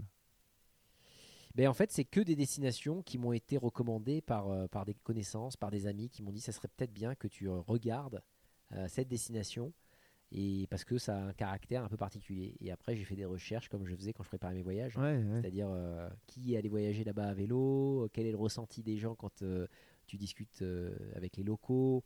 Et c'est comme ça que se sont construites un peu toutes les courses. C'est-à-dire que c'est des gens qui vont parler de. Bah voilà, le Oman, c'est quelqu'un qui avait participé à la course du Pérou. Taïwan, c'est quelqu'un qui avait participé également à la course du Pérou. La Corse, c'est un Français qui avait suivi la course au Pérou, qui est un ami, qui m'avait dit tiens, ce serait peut-être bien que tu fasses quelque Ouais, chose en tout, Corse. du, tout de l'humain du bouche à Tout de oreille, l'humain, du bouche à oreille, Ouais. avec des gens qui, de bonne volonté, qui, Qui disent tiens, regarde un peu ouais. euh, ça. Chouette. Et là maintenant, alors, c'est une sorte de mini championnat, mais il y, a un- il y a un vrai classement à la fin de l'année sur Ouais. six- et tout. Il faut participer aux six épreuves. C'est une série, c'est-à-dire que Ouais, un championnat, normalement, il faut que tu fasses la totalité des courses. ouais. Mais c'est une série dans le sens où si tu fais plus de deux courses, tu es classé. Ok. Voilà. D'accord. Avec des points et, des points différents en fonction de la longueur de la course. Parce qu'en fait, j'ai deux grands formats sur le Biking Man. Il y a les sprints. Ça me fait rigoler les gens, mais c'est de- c'est 1000 km. Un sprint petit Man, c'est sprint- 1000 bornes. Un petit sprint de 1000 km. Et après, j'ai le format Divide que j'ai conservé pour l'Inca, pour la course du Pérou, et donc d'autres toujours- épreuves que je suis en train de Donc développer. là, tu es toujours à plus de 3000. Et là, je suis à. Non, non, on est à. C'est en termes de durée. La, la notion de kilométrage au Pérou, elle, est... elle a Ouais. même plus d'importance. Parce que je peux plonger dans un endroit où je vais faire 50 bornes en 10 heures. Ouais, ouais, ouais. Donc c'est plutôt la, la notion de jours nécessaire pour faire la course. Un sprint, ça se fait en 120 heures. Le format Divide, normalement, c'est 10 jours. Ok. donc le double. Ouais, 10 jours, tu vois. Ouais, ça fait du- Donc c'est vraiment un format XP. Quoi. Hmm. Et là, toujours en autonomie. euh, Toujours en autonomie complète, les règles Ouais. sont, sont simples sur tous les Biking Man. Tu dois être en autonomie euh, alimentaire, euh, technique pour les réparations, bivouac si tu dois dormir, ou Mm. tu peux dormir à l'hôtel, mais tu dois te débrouiller. Tu Ouais, pas, tu t'as débrouilles, pas de voiture Tu d'assistance. peux pas avoir quelqu'un qui te file un T'as personne main, qui te ouais. suit, il y a personne qui peut te rejoindre sur le parcours. J'avais une question, moi, ça c'est mes trucs plus techniques pour ces courses. Est-ce que si moi, je me planque, t'es un truc de bouffe, genre, je parle sur, tu vois, ça, ça m'intriguait sur certains formats. Tu vois, genre, si à mi-chemin, je me suis planqué, je sais pas moi, un- de la bouffe dans un, dans un endroit, je, je suis passé dans un magasin, je dis, vous pouvez me garder ça jusqu'à tel jour, c'est considéré comment ça? Ça, le ce droit serait de la triche. Ah, c'est de la triche ça? Ça serait de la triche, mais si tu veux, le... c'est jamais arrivé. Je pense que ça arrivera jamais. Bah, regarde, Pour une raison simple, c'est que le- j'y pense. Mais en fait, c'est parce que le- t'as pas encore participé à ce type d'épreuve. c'est Ouais. En fait, non, mais je me demandais si c'était es dans ce toléré type ça. course. Il se passe tellement de choses. En Ouais. fait, la, la- la faculté des gens qui gagnent ou qui finissent, plus largement Ouais. qui finissent, c'est la, la faculté qu'ont les gens à prévoir l'imprévisible. Ouais. D'accord? C'est au contraire, c'est l'inverse d'une course où tu planifies tout. Quand tu planifies tout, il y a rien qui se passe comme ça. Tu as la valve qui va péter. Tu vas avoir ton pneu qui va crever. Tu vas avoir une fringale à un endroit parce que tu n'étais pas habitué à l'hygrométrie, tu n'étais pas habitué à cette chaleur-là. Hmm. Tu as plus de vent que prévu. Du coup, tu vas consommer plus d'eau. Les, les paramètres sont tellement différents. Ouais. Et en plus, moi, je plonge les gens avec la série Viking Man dans des endroits euh, de la jungle du Laos au désert d'Oman. hein. Ouais, ouais, donc, donc, euh, oui. hygrométrie, altitude, euh, faune et flore. Euh, Ouais, c'est vrai que plus tu, c'est plus man versus wild que euh, Ouais. de l'ultra distance simple Ouais, à la fait, française. plus tu agrandis la distance, plus les imprévus peuvent être euh, nombreux Exactement. et différents. du en fait. coup, tu ne, si tu veux, cette stratégie de se dire tiens, je vais me préparer comme un marathon, comme un triathlon, comme, comme des épreuves d'une journée. Là, de toute manière, tu sais que tu vas devoir y passer la nuit impossible. et tu vas devoir y passer plusieurs nuits. Donc, c'est au contraire la capacité des gens. C'est la résilience un peu. C'est la résilience et c'est la faculté de, de- de savoir prévoir l'imprévisible. Ouais, ouais. Ouais, de s'attendre, d'être préparé à tout. D'être préparé à tout, mais Sans dans le savoir sens ce du terme. Ouais, C'est-à-dire, ouais, ouais. Tu, tu prends le challenge. Mm. Si demain on se retrouvait à 6000 mètres d'altitude ensemble, moi ça m'est déjà arrivé à vélo en Bolivie. 6 je vais- 000 mètres en vélo Je vais être quelqu'un qui va se marrer si on a un problème, tu vois. Je Ouais. vais pas être celui qui, qui va t'accuser, ah punaise, mince, on est tombé en panne, machin. Pourquoi? Parce que c'est de l'énergie négative. Et c'est l'énergie que tu dépenses à un endroit où tu n'en as pas beaucoup. Ah bah moi, tiens, je, je, je sais pas s'il écoutera le podcast, mais Cyril, si tu m'entends, quand on est parti à Barcelone, il a crevé quatre fois parce que son pneu était mort parce qu'il avait roulé plus de 5000 km avec. Ouais. Et moi, je me marrais en fait. Tu vois, je me marrais parce que je me dis, bah, de toute façon, on est tous les deux là-dedans, on attend, on, il y a des crevaisons. Lui, il a un peu moins bien pris. Mais tu vois, moi, j'étais comme toi, je me marrais quoi. Je trouvais que pour. euh, Tu vois, c'était une situation, on est en galère, mais si tu commences à être négatif, tu t'enfonces en Oui, fait. Mais quelque part, c'est une, c'est C'est une, c'est une réaction, bah, c'est une euh, réaction à un problème, quoi. Mais c'est une manière de gérer le. Si on peut appeler ça un stress, ouais, c'est un stress parce que c'est un imprévu. Et tu vois, et je me marrais. et bref, c'était. Je pense qu'il y a plusieurs approches euh, pour. euh, Ouais, pour euh, pour euh, quand t'es dans une galère, plusieurs approches, quoi. Moi, c'était de me, de me marrer. Après, ça résout pas les problèmes, mais ça, ça aide à les faire C'est passer. une approche de vie, je pense. C'est-à-dire qu'à un moment donné, ce type d'épreuve, c'est c'est la faculté que, que peuvent avoir les gens à ouais, prendre. c'est- Ouais. C'est des poncifs, mais il faut le dire. Prendre la vie du bon côté. Hmm. Que ce soit du négatif ou du positif. Pourquoi? Parce que tu vas passer par toutes les émotions. Tu, vas passer par tous ces stades. Mm. C'est pas que du positif. C'est pas un, un triathlon ou un- une course à pied où tu vas potentiellement surfer que sur des bonnes endorphines. Non. Ouais. Là, tu vas avoir toute la palette des émotions Ouais, de l'excitation extrême à la déprime, Ouais, à la fatigue, à la- une euh, fatigue extrême où des fois tu te dis qu'est-ce que je fous là, euh, je, je- je devrais plutôt me tirer une balle plutôt que de pédaler. Donc tu vas vraiment passer par toute la palette d'émotions et c'est la faculté de pouvoir adresser ces émotions-là toujours dans une démarche positive Ouais, Et de continuer. Ouais, et de continuer. ouais. Et parce en fait, c'est une belle métaphore de la vie. Parce que tu vois, sur ces fonction 700 de- km, pareil, à un moment, je, je chantais, tu vois, tu sais, je mettais de la musique et puis je chantais. Puis là, euh, bah, Cyril qui était avec moi me disait, Ah, c'est bien, tu chantes. Ça veut dire qu'on est bien parti, euh, ton moral est bon, donc on va aller au bout, tu vois. Alors que j'avais des doutes, moi. tu- Et ouais, c'est vrai que tu passes par une. euh, C'est tellement long, et puis à la fois ça passe tellement vite. C'est vraiment, vraiment étrange comme. C'est euh, comme la vie. ouais. C'est métaphore de la vie. En du mauvais, du très bon, euh, des galères, euh, des choses formidables qui se produisent. Mm. Et puis tu te retrouves face à toi-même. et tu te retrouves face à toi-même et tu vois qui tu es dans le miroir quand tu es face à tout ça. Et je pense que ça, ça vient polir les gens, cette Ouais. d'expérience. Ça vient les, les poncer physiquement, ça c'est clair, ça te fatigue. Ça, ouais, ça. mais ça vient te polir et, et moi je suis super fier de ça. Quand je vois les gens qui sortent de cette expérience-là, c'est des meilleures versions d'eux-mêmes dans le bon sens. C'est-à-dire Mhm. qu'ils ont appris plein de choses et c'est pas moi qui le dis, c'est les, c'est les témoignages qu'on reçoit. Ouais. Moi j'ai un livre d'or qui est formidable sur Ah, ça, ça chouette. Tu dois avoir Et il y a des témoignages incroyables quoi, de témoignages. gens qui changent de vie, Mm. qui changent de boulot, qui changent d'homme, qui changent de femme, euh, et qui, ouais, qui ont des, à un moment donné, à travers une expérience qui est quand même relativement courte, parce que c'est 120 heures hein, pour, la, pour les Ouais, sprints, des expériences de, de vie où les gens changent de cap. Dans, dans le bon sens du terme. Ça- ça ils prennent des décisions, ils font des choix que des fois ils ont mis de côté. Et, et ça, je pense que dans une vie, on a quand même rarement des opportunités de ce type. Ouais, c'est vrai. ouais. Bah, de- des, des révélateurs euh, comme ça. ouais, Des marqueurs qui permettent à un moment donné de te dire tiens, euh, est-ce que je fais le bon choix Est-ce que je suis sur le- la bonne direction? Est-ce que c'est vraiment ce que je veux faire? Et puis t'es bien placé pour le dire, pour le coup. Mais moi, c'est ce qui m'est arrivé. bah oui, c'est ça. euh, Là-dessus, c'est- ce qui, ce qui m'est arrivé. Je le bon. Après, je l'ai peut-être poussé un peu à l'extrême, mais en tout cas, l'essence, euh, c'est ce que je partage avec le biking. Mm. Et, et là actuellement, donc c'est six épreuves dans le Biking Man, c'est ça? C'est six épreuves hors Covid. Ouais, hors Covid. Hors ouais, Covid, c'est ouais. six épreuves. Il y a Ouais. Oman, euh, la Corse, le Laos, le Pérou, le Portugal et le Brésil. Ah, Brésil, il y avait ça. Taïwan également l'année dernière, mais cette année, on a Ouais. on n'a pas renouvelé. D'accord.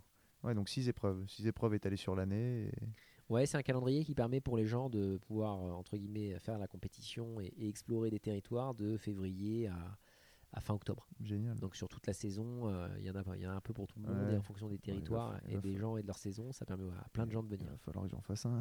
et c'est assez international, c'est-à-dire que le- en moyenne, on a une vingtaine de nationalités qui Ah, cool. cool. Donc c'est aussi l'occasion de pouvoir rencontrer des gens de, de plein d'horizons, pas uniquement français, européens, Mm. euh, les Émirats, les États-Unis, l'Amérique du Sud, l'Océanie, ça, ça vient de partout. Yes. Et c'est quoi la suite pour toi là de Biking Man? T'aimerais en faire quoi? J'ai entendu. Alors attends, dis-moi si alors, tu m'avais dit qu'on pouvait. ouais. Ça, ça devait être diffusé quelque part à un moment? Tu voulais en faire un événement euh, diffusé. euh, Alors ça a été diffusé, c'est-à-dire Ah. que le Viking Man, ça a été le- la, le- la première épreuve de ce type d'ultra distance en France en tout cas qui a été diffusée à la fois sur l'équipe, il y a la chaîne Ok. l'équipe qui a diffusé D'accord. Ok. Bah, 75 c'est ce qu'on m'avait dit, mais ok. Qui, a, qui a fait un carton d'ailleurs, et, et France Télé qui a diffusé la, la sortie du confinement à début juin. D'accord. Ils ont diffusé une mini-série sur le Biking Man d'Oman, Ok. à 25 minutes, qui a Ouais. également Ah ouais, fait mais- euh, 23 millions d'audience, un truc de dingue. Ah ouais. Ouais. Ok, ça c'est encore dispo. On peut les regarder euh, quelque Ouais, c'est dispo sur la chaîne YouTube de, de Biking Man. Ok. Bah tiens. bah, Donc il y a voir, le, documentaire qu'a Ok. fait la, la série qu'a fait euh, France Télé dispo sur. Et là, euh, et sur là YouTube. hors Covid, c'était prévu que l'équipe 21 diffuse encore les, des, des Biking Man, tout ça? Il y avait pas mal de choses de prévues. Après aujourd'hui les cartes sont complètement Bah, euh, rebattues quoi. hein. C'est-à-dire que moi je suis passé de 6 épreuves cette année où j'ai eu la chance d'organiser Oman euh, en février. Et j'ai décalé euh, les épreuves européennes que je peux organiser, Portugal à fin septembre et la Corse à, à fin octobre 2020. Toutes les épreuves hors Europe, j'ai dû les annuler, le Brésil, le. Pérou et le Laos. Ah ouais. Bon, après, c'est- pendant le Covid. Après, il faut espérer que ça, sera, ça se rétablisse vite. ouais. Après, je pense que là-dessus, euh, j'ai eu la chance de faire plein d'expéditions. C'est une partie de mon métier maintenant. hein. Ouais. Je fais à la fois l'organisation du Biking Man, mais la moitié de mon temps est aussi Alors, c'est réservé ça, aux, aux donc, expé pro. J'ai bien Euh, compris que le Biking Man, c'est pas, c'est pas comme ça que tu vas gagner ta croûte. euh, voilà. Et donc, à côté de ça, qu'est-ce que tu fais pour, euh, bah, je, fais- je fais des expéditions Voilà. à vélo. Des, tu- des trucs complètement farfelus, dingues, des premières, jamais réalisées dans un temps record. Et Donc, ça, c'est quoi? Tu fais ça pour toi? Tu fais Non, tu fais pour les gens? T'organises ça pour des gens? C'est- Généralement pour amener quelqu'un. Ok. Donc j'ai tout le temps quelqu'un qui vient avec moi. Et derrière, je suis euh, sponsorisé par des marques. Ou alors, euh, j'écris des articles. Enfin voilà, je, si tu veux, moi je, je pars dans des endroits qui, euh, soit c'est des endroits où j'ai rêvé de revenir, le Pérou, Hmm. soit c'est des endroits que je rêve de découvrir. Et je construis une expédition autour de ça avec un caractère qui est lié et connecté aux migrations. Moi, ce qui m'intéresse et ce qui me fascine, c'est les migrations humaines. C'est comment les humains se sont déplacés dans le temps. Et je reproduis ces migrations-là à vélo. Non pas pour prouver que je suis meilleur, Hmm. mais souvent pour prouver que je suis plus lent, mais que ça crée un échange avec la culture, un challenge physique et mental qui va être intéressant de, de partager avec les gens qui n'ont pas l'opportunité de faire ça. C'est un mélange un peu entre J'irai dormir chez vous, Man versus Wild et Colanta. C'est-à-dire que je, raconte ces, je raconte ces histoires-là à vélo euh, parce que j'arrive aussi à, à connecter avec les, les Ouais. gens. Ça, c'est quelque chose que j'ai travaillé, que j'ai construit. Et j'aime bien amener quelqu'un dans un univers qu'il ne connaît pas. Et finalement, c'est un miroir. T'amènes qui bah, qui, généralement, c'est des, des- des aventuriers. hein. Euh, des aventuriers euh, ou des gens, des vétérans du Biking Man. D'accord. Moi, là-dessus, c'est une famille incroyable. C'est-à-dire que quand je construis un projet, euh, j'en parle à, à quelques vétérans Bikingman et, et puis Ouais. le premier qui lève la main et qui est vraiment motivé, on y va quoi. C'est fou ça. C'est un peu comme ça que ça s'est euh, que ça s'est déroulé. hein. Ça m'a amené comme ça à retourner en Bolivie pour faire l'ascension de- d'un volcan à 5800 mètres d'altitude. Lequel vélo, Uturuncu, Ah, qui est à la frontière du, du sud Lipez Ok. et qui est une des, une des pistes les plus hautes du monde. Et j'avais amené un 5008 en vélo. 5008. Ouais, ouais. Ça doit piquer. hein. ouais c'est une expérience euh, particulière. Particulier. très très particulière. Bah ouais, L'altitude me fascine. Ouais. C'est très proche de l'Alpi et, et- et de l'Himalaya et, et de l'andinisme. hein. Ouais. Euh, ou quand si tu vas dans l'Himalaya, quoi. C'est très proche de la montagne, Hmm. mais à vélo. J'ai l'année dernière eu la chance d'explorer le chemin royal des Incas aussi, Ok. établir le record du monde de la traversée du chemin royal des Incas, donc de Cusco à la Cordillère Blanche. Un trajet normalement que tu fais en trois mois, je l'ai fait en 16 jours.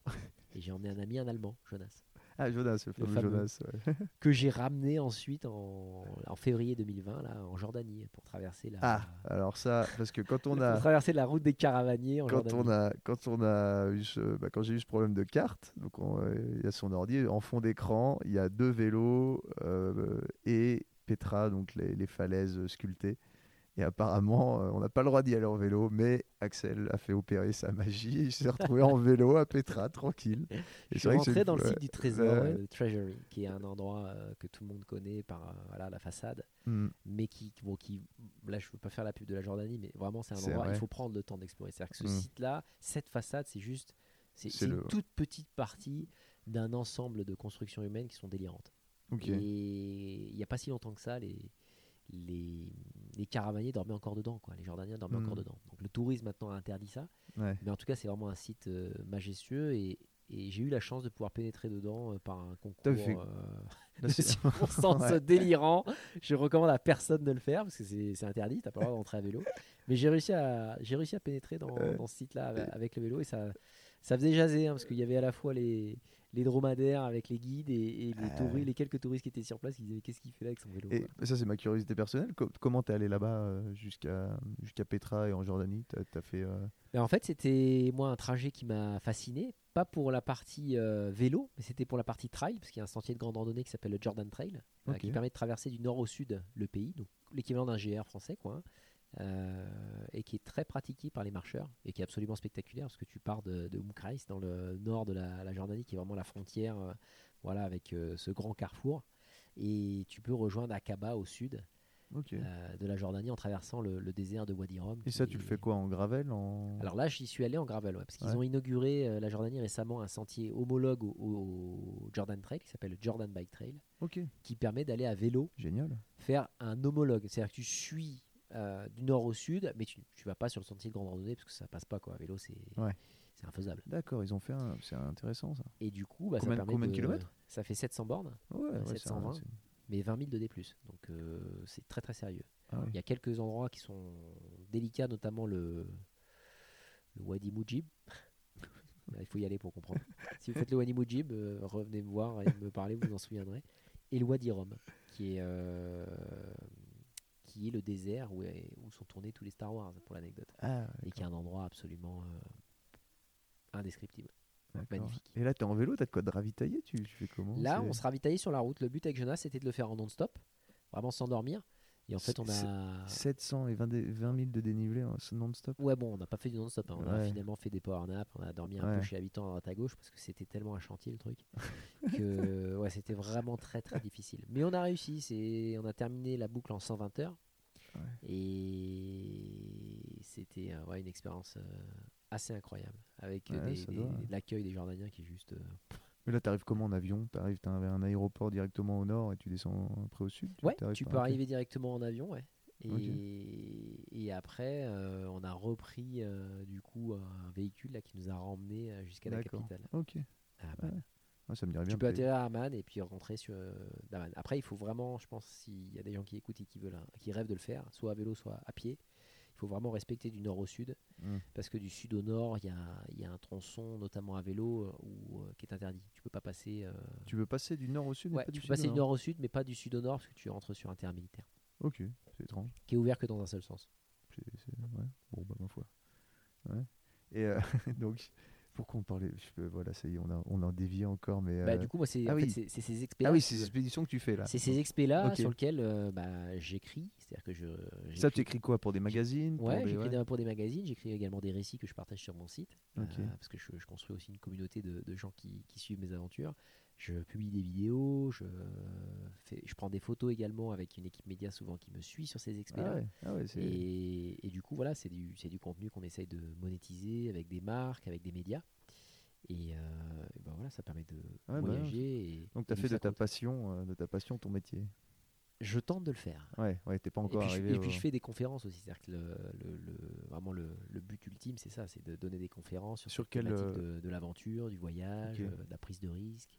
Et c'est, c'est, euh, si tu veux faire euh, des conférences sur euh, ce que tu fais là avec un parallèle avec le monde de l'entreprise ou vraiment juste dans la vie J'ai fait le- les deux, c'est-à-dire que jusqu'à présent, moi j'ai été invité à, à plusieurs reprises, soit par des ministères du tourisme qui, euh, qui souhaitaient que je, je puisse raconter et, et partager une histoire avec un angle différent, puisque euh, clairement le- la manière dont Mm. j'arpente les pays est un peu particulière, Ah bon et, et donc ça les intéresse. je pense, je pense que les gens se sont pas rendus compte de ça du tout. Donc je suis déjà allé sur des forums économiques, euh, sur Ouais. euh, également d'entreprises, des magasins de vélo, des marques de vélo qui, qui me demandent d'intervenir sur des thématiques qui sont connectées directement ou pas au- à l'univers du, du vélo. Normalement, je devais aussi avoir la chance de faire un- une conférence TED. euh, Ah ouais, chouette. ouais, en Chouette. avril. Bon, ça a été décalé avec le, avec le Covid, mais l'année prochaine, j'ai bon espoir de, Ah bah de tiens, donner une conférence TED euh, à. Cannes. Ça, alors, tu as déjà fait des conférences, tout ça, mais c'est, ça durait. Tu avais prévu combien de temps pour, ta, pour ton TED? Mais en l'occurrence, euh, c'est assez encadré, il faut faire Ouais. moins de 15 minutes. Moins- Ouais, mais déjà tenir 15 minutes comme ça, euh, tu connaissais.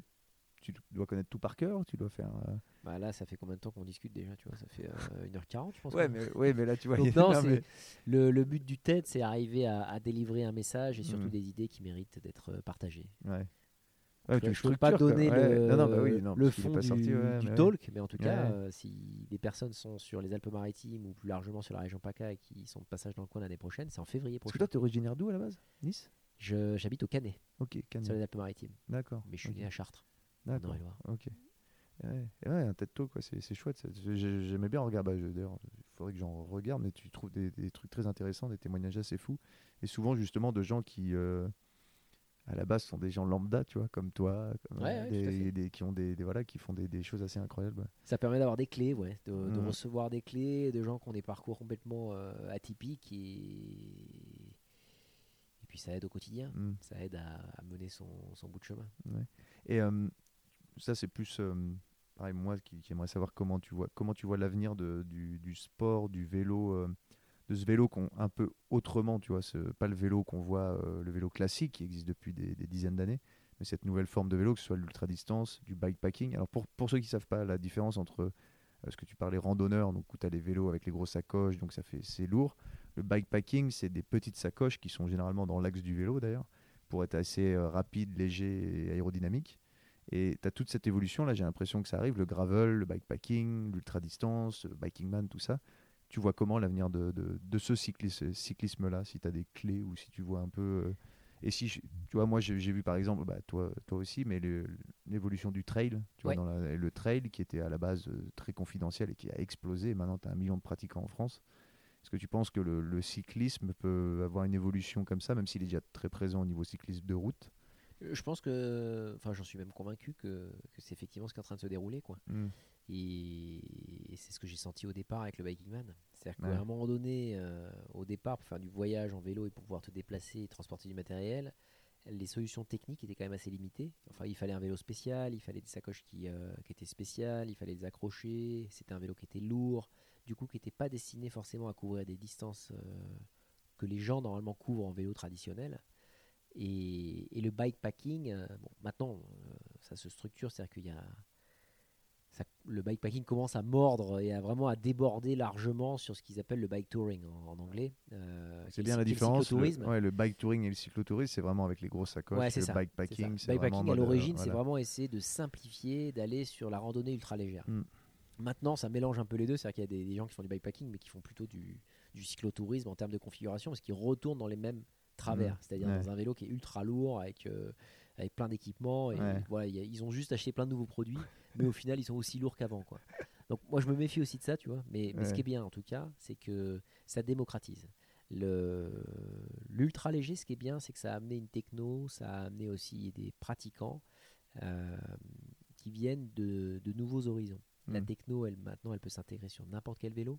Donc Mm. quelqu'un qui a un vélo lambda, il n'a pas forcément besoin d'acheter un nouveau vélo, il n'a pas Bah, forcément besoin d'acheter un gravel. C'est ce qui s'est passé avec moi. Tu- J'avais un tu- vélo Tu peux route. avoir un vélo standard J'avais un vélo et route. utiliser des sacoches euh, Ouais. actuelles de Tu des- bikepacking et c'est des pour sacoches, partir. Quoi. et c'est des sacoches à scratch que tu mets derrière ta selle sur ton cadre et t'as rien besoin de faire. Et Donc tu ça c'est vraiment bien euh, parce que ça permet de pouvoir démocratiser une pratique qui Mm. jusqu'à présent était réservée à des typologies de machines et, et des gens euh, spécifiques. Maintenant c'est très élargi, donc ça c'est bien. Et à la fois il y a des, des- des influenceurs, j'aime pas le terme, et des influenceuses, mais en tout cas des gens qui font des grands voyages, des grandes traversées, dont je fais partie, Mm. qui font un peu la promotion de cette nouvelle, euh, de cette nouvelle méthode de voyage qui est finalement euh, de l'ultra léger quoi. Mm. Donc euh, ce que je vois, c'est que c'est une pratique qui va bien sûr se démocratiser. Il va y avoir de plus en plus de, de gens là-dedans. il C'est- y a vraiment un parallèle. obligatoire, Dans Ouais, le y a- sens où c'est un moyen de se réenchanter avec la bicyclette, Mm.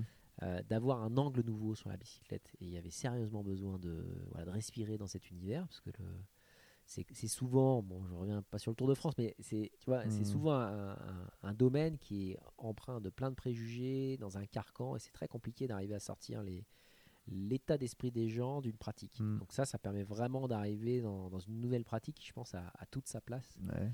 Euh, et qui va séduire beaucoup de, Bah, tu- beaucoup de personnes. Tu vois, pour m'être renseigné un peu sur tout ça, notamment le gravel et tout, il y a un côté hyper cool, quoi. Il y a un côté, euh, je sais pas, cool lifestyle qui est à l'opposé de, qui est à l'opposé peut-être du cyclisme, euh, du cyclisme de route. Pour faire un parallèle, tu vois, par exemple l'univers de la moto, tu vois, il y a tellement de motos différentes, tu vois, de styles, de, Ouais. tu vois, si tu prends le, le gars qui va faire du circuit, Valentino Rossi, machin, il aura son style à lui, qui va s'apparenter, on va dire, au cycliste de route et tout ça.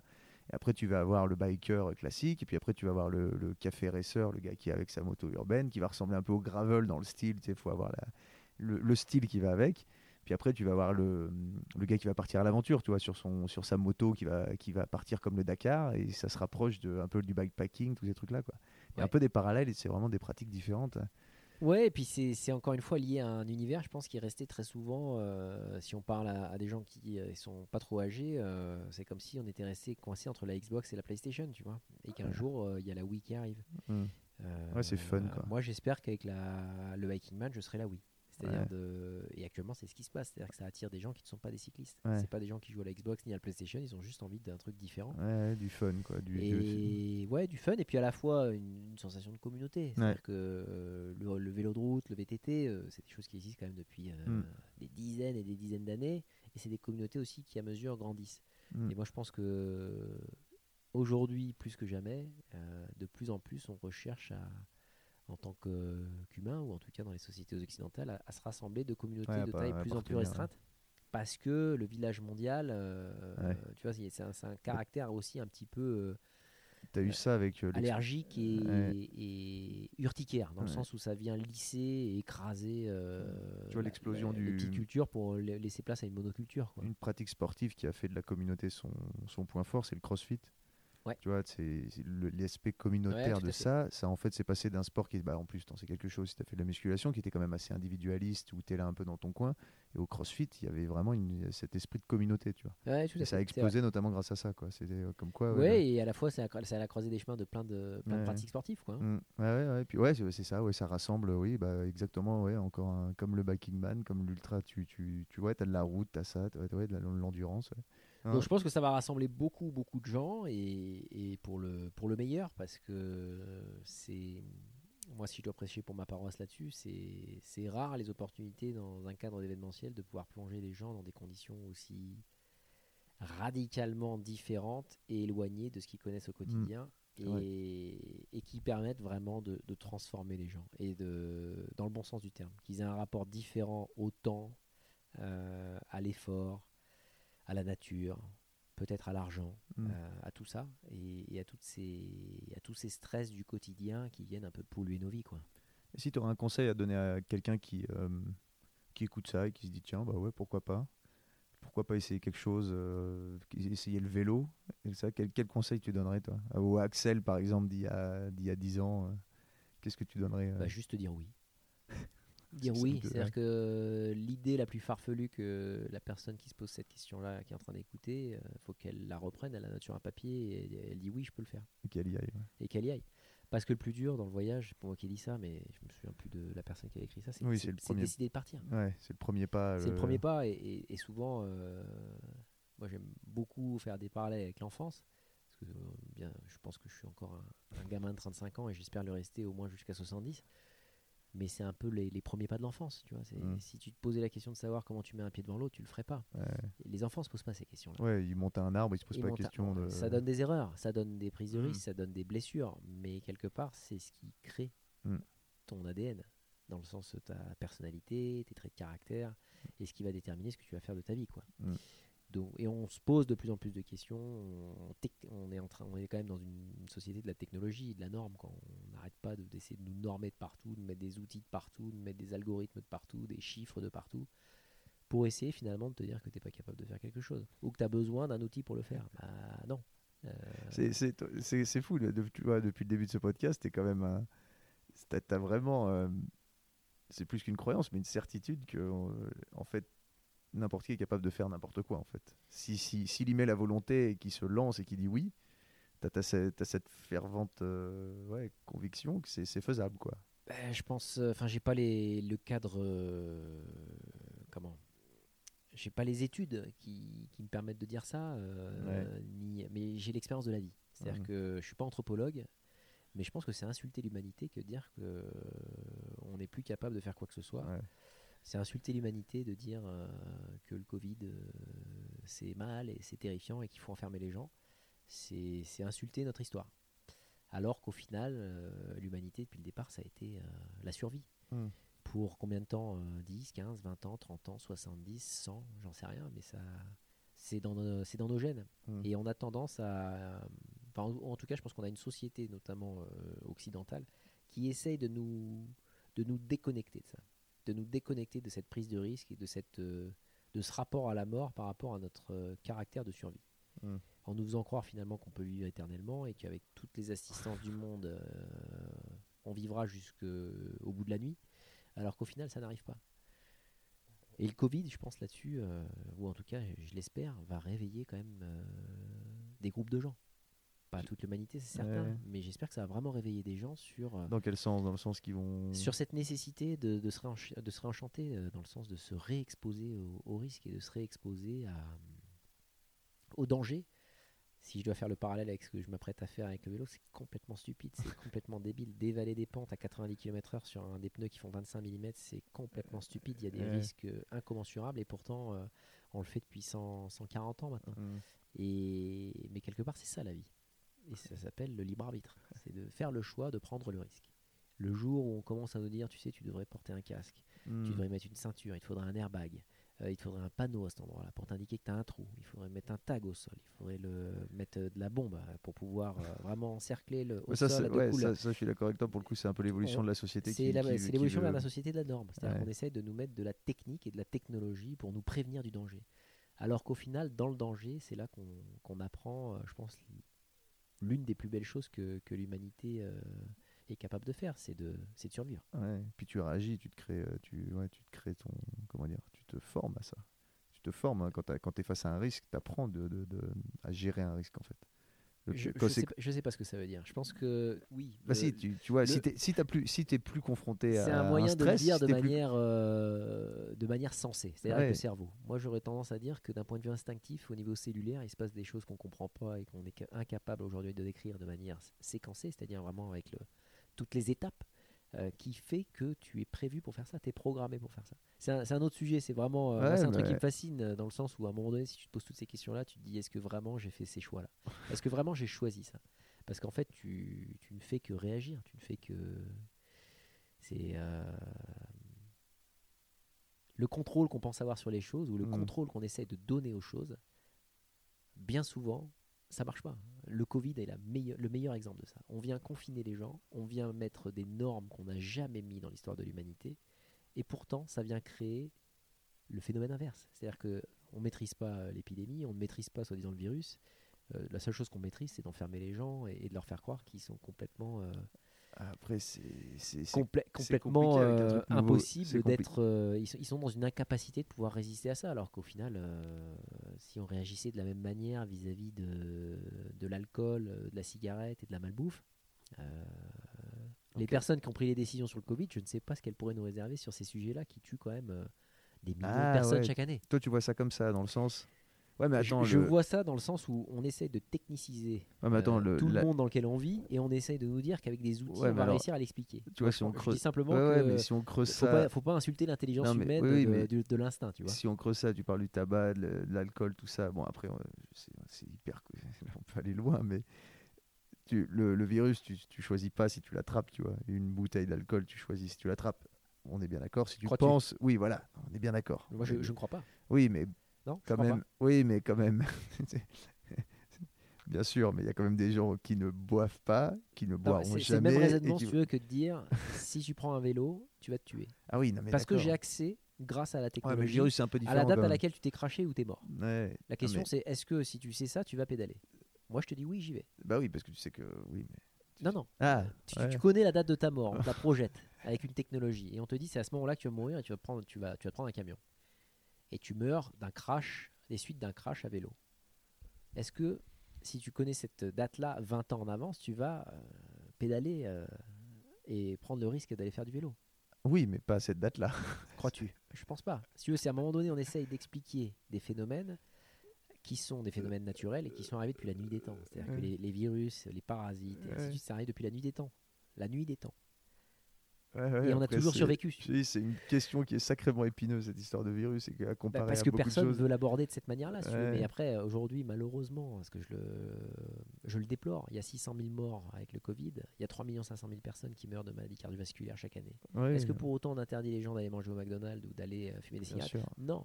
Parce que c'est le libre arbitre des gens à un moment donné qui décident de s'exposer, mais surtout parce qu'il y a du pognon. C'est-à-dire qu'il y a des, des gens, des gens qui vendent des cigarettes et des gens qui mangent à McDonald's. Mais il y a aussi de l'argent. C'est un drôle de parallèle quand même que tu fais là, entre un Non, virus et puis. ouais. un. Mais si tu veux, à un moment donné, c'est simplement. un- Parce moi, que moi, il y a une valeur. j'essaye- j'essaye de, Il de y a une comprendre. valeur qui me chagrine, Non, euh, qui est actuellement, euh, euh, je dirais très, qui est très en danger. C'est la valeur du libre arbitre. C'est-à-dire la capacité qu'a tout un chacun, homme et femme, Mais ça, ça- de pouvoir à un moment donné décider de faire quelque mais ça- chose. ça, je vois, je vois le truc, je suis d'accord avec Quand toi. tu le libre, oui, mais tu libre, n'as plus le droit de Non, faire en prévention de risque, c'est ses pré-crimes, c'est Minority Report avec Tom Cruise. ouais, mais c'est ce- peut-être que tu vas commettre je- ce je- crime, non, donc je mais oui, non, mais je, je vois très bien, je vois ce que tu veux dire. Mais ce que, où j'ai du mal, c'est avec en disant que on te, en, en te, en te confi- je comprends qu'en confinant, en te confinant, on t'enlève ton libre arbitre. Et à la fois, on n'a pas la capacité Et- aujourd'hui scientifique de pouvoir dire que ce qui a été fait a été la bonne Ouais, démarche. Après, après, je vois ce que je vois. Ce, attends, si j'essaie, parce que là, c'est quand même quelque chose d'assez, euh, c'est un gros truc que tu dis, mais on est d'accord que tu veux pas choper le Covid, tu ne sors pas de chez toi, tu fais attention et ton libre arbitre, il est là. C'est ce que tu veux dire, plus ou moins. C'est-à-dire que si on ne serait pas obligé de te forcer à rester chez toi. C'est-à-dire que si tu veux pas le choper, tu ne sors pas. C'est ça, en fait. Si tu, Oui, et qu'à un moment donné, les gens auraient dû avoir le choix là-dessus. Ouais. C'est-à-dire que c'est un choix d'exposition. ouais. Si c'était soi-disant une guerre, comme a dit quelqu'un que, que tout le monde connaît en France. Tu mets pas euh, tes jeunes à la maison et- t'enfermes pas tes personnes âgées loin des jeunes. Tu vois, il y a un moment donné où tu donnes le choix aux Ouais, gens qui veut s'exposer. Mais long- quelque, ouais, mais quelque part, un tu, débat. tu viens solliciter et faire appel au libre arbitre des gens. Moi, Ouais. si on m'avait dit et qu'on m'avait donné le choix, j'aurais- été dehors. J'aurais fait partie des Ouais, gens je pense qui que auraient- pris le risque. je pense que beaucoup de gens. ouais. Au même titre que j'aurais protégé euh, des personnes âgées qui me sont chères, mes parents. euh, Ouais, tu serais pas allé voir. euh, Non. ouais. Mais si tu veux, il y a un moment donné, c'est cette manière unilatérale d'aller dicter une règle auprès de tout le monde, Mm. alors qu'au final, je veux pas être de mauvais augure, mais ce qui se profile, Ouais, je bon, pense pas que le, le bilan de ce qui a été fait, fait, ouais. Il y a eu un impact. euh, euh, concrètement, la, la- la vraie vague, elle arrive. C'est-à-dire que ce qui va se produire derrière en termes d'impact économique, d'impact social, Ah oui, oui. et sociétal est monstrueux.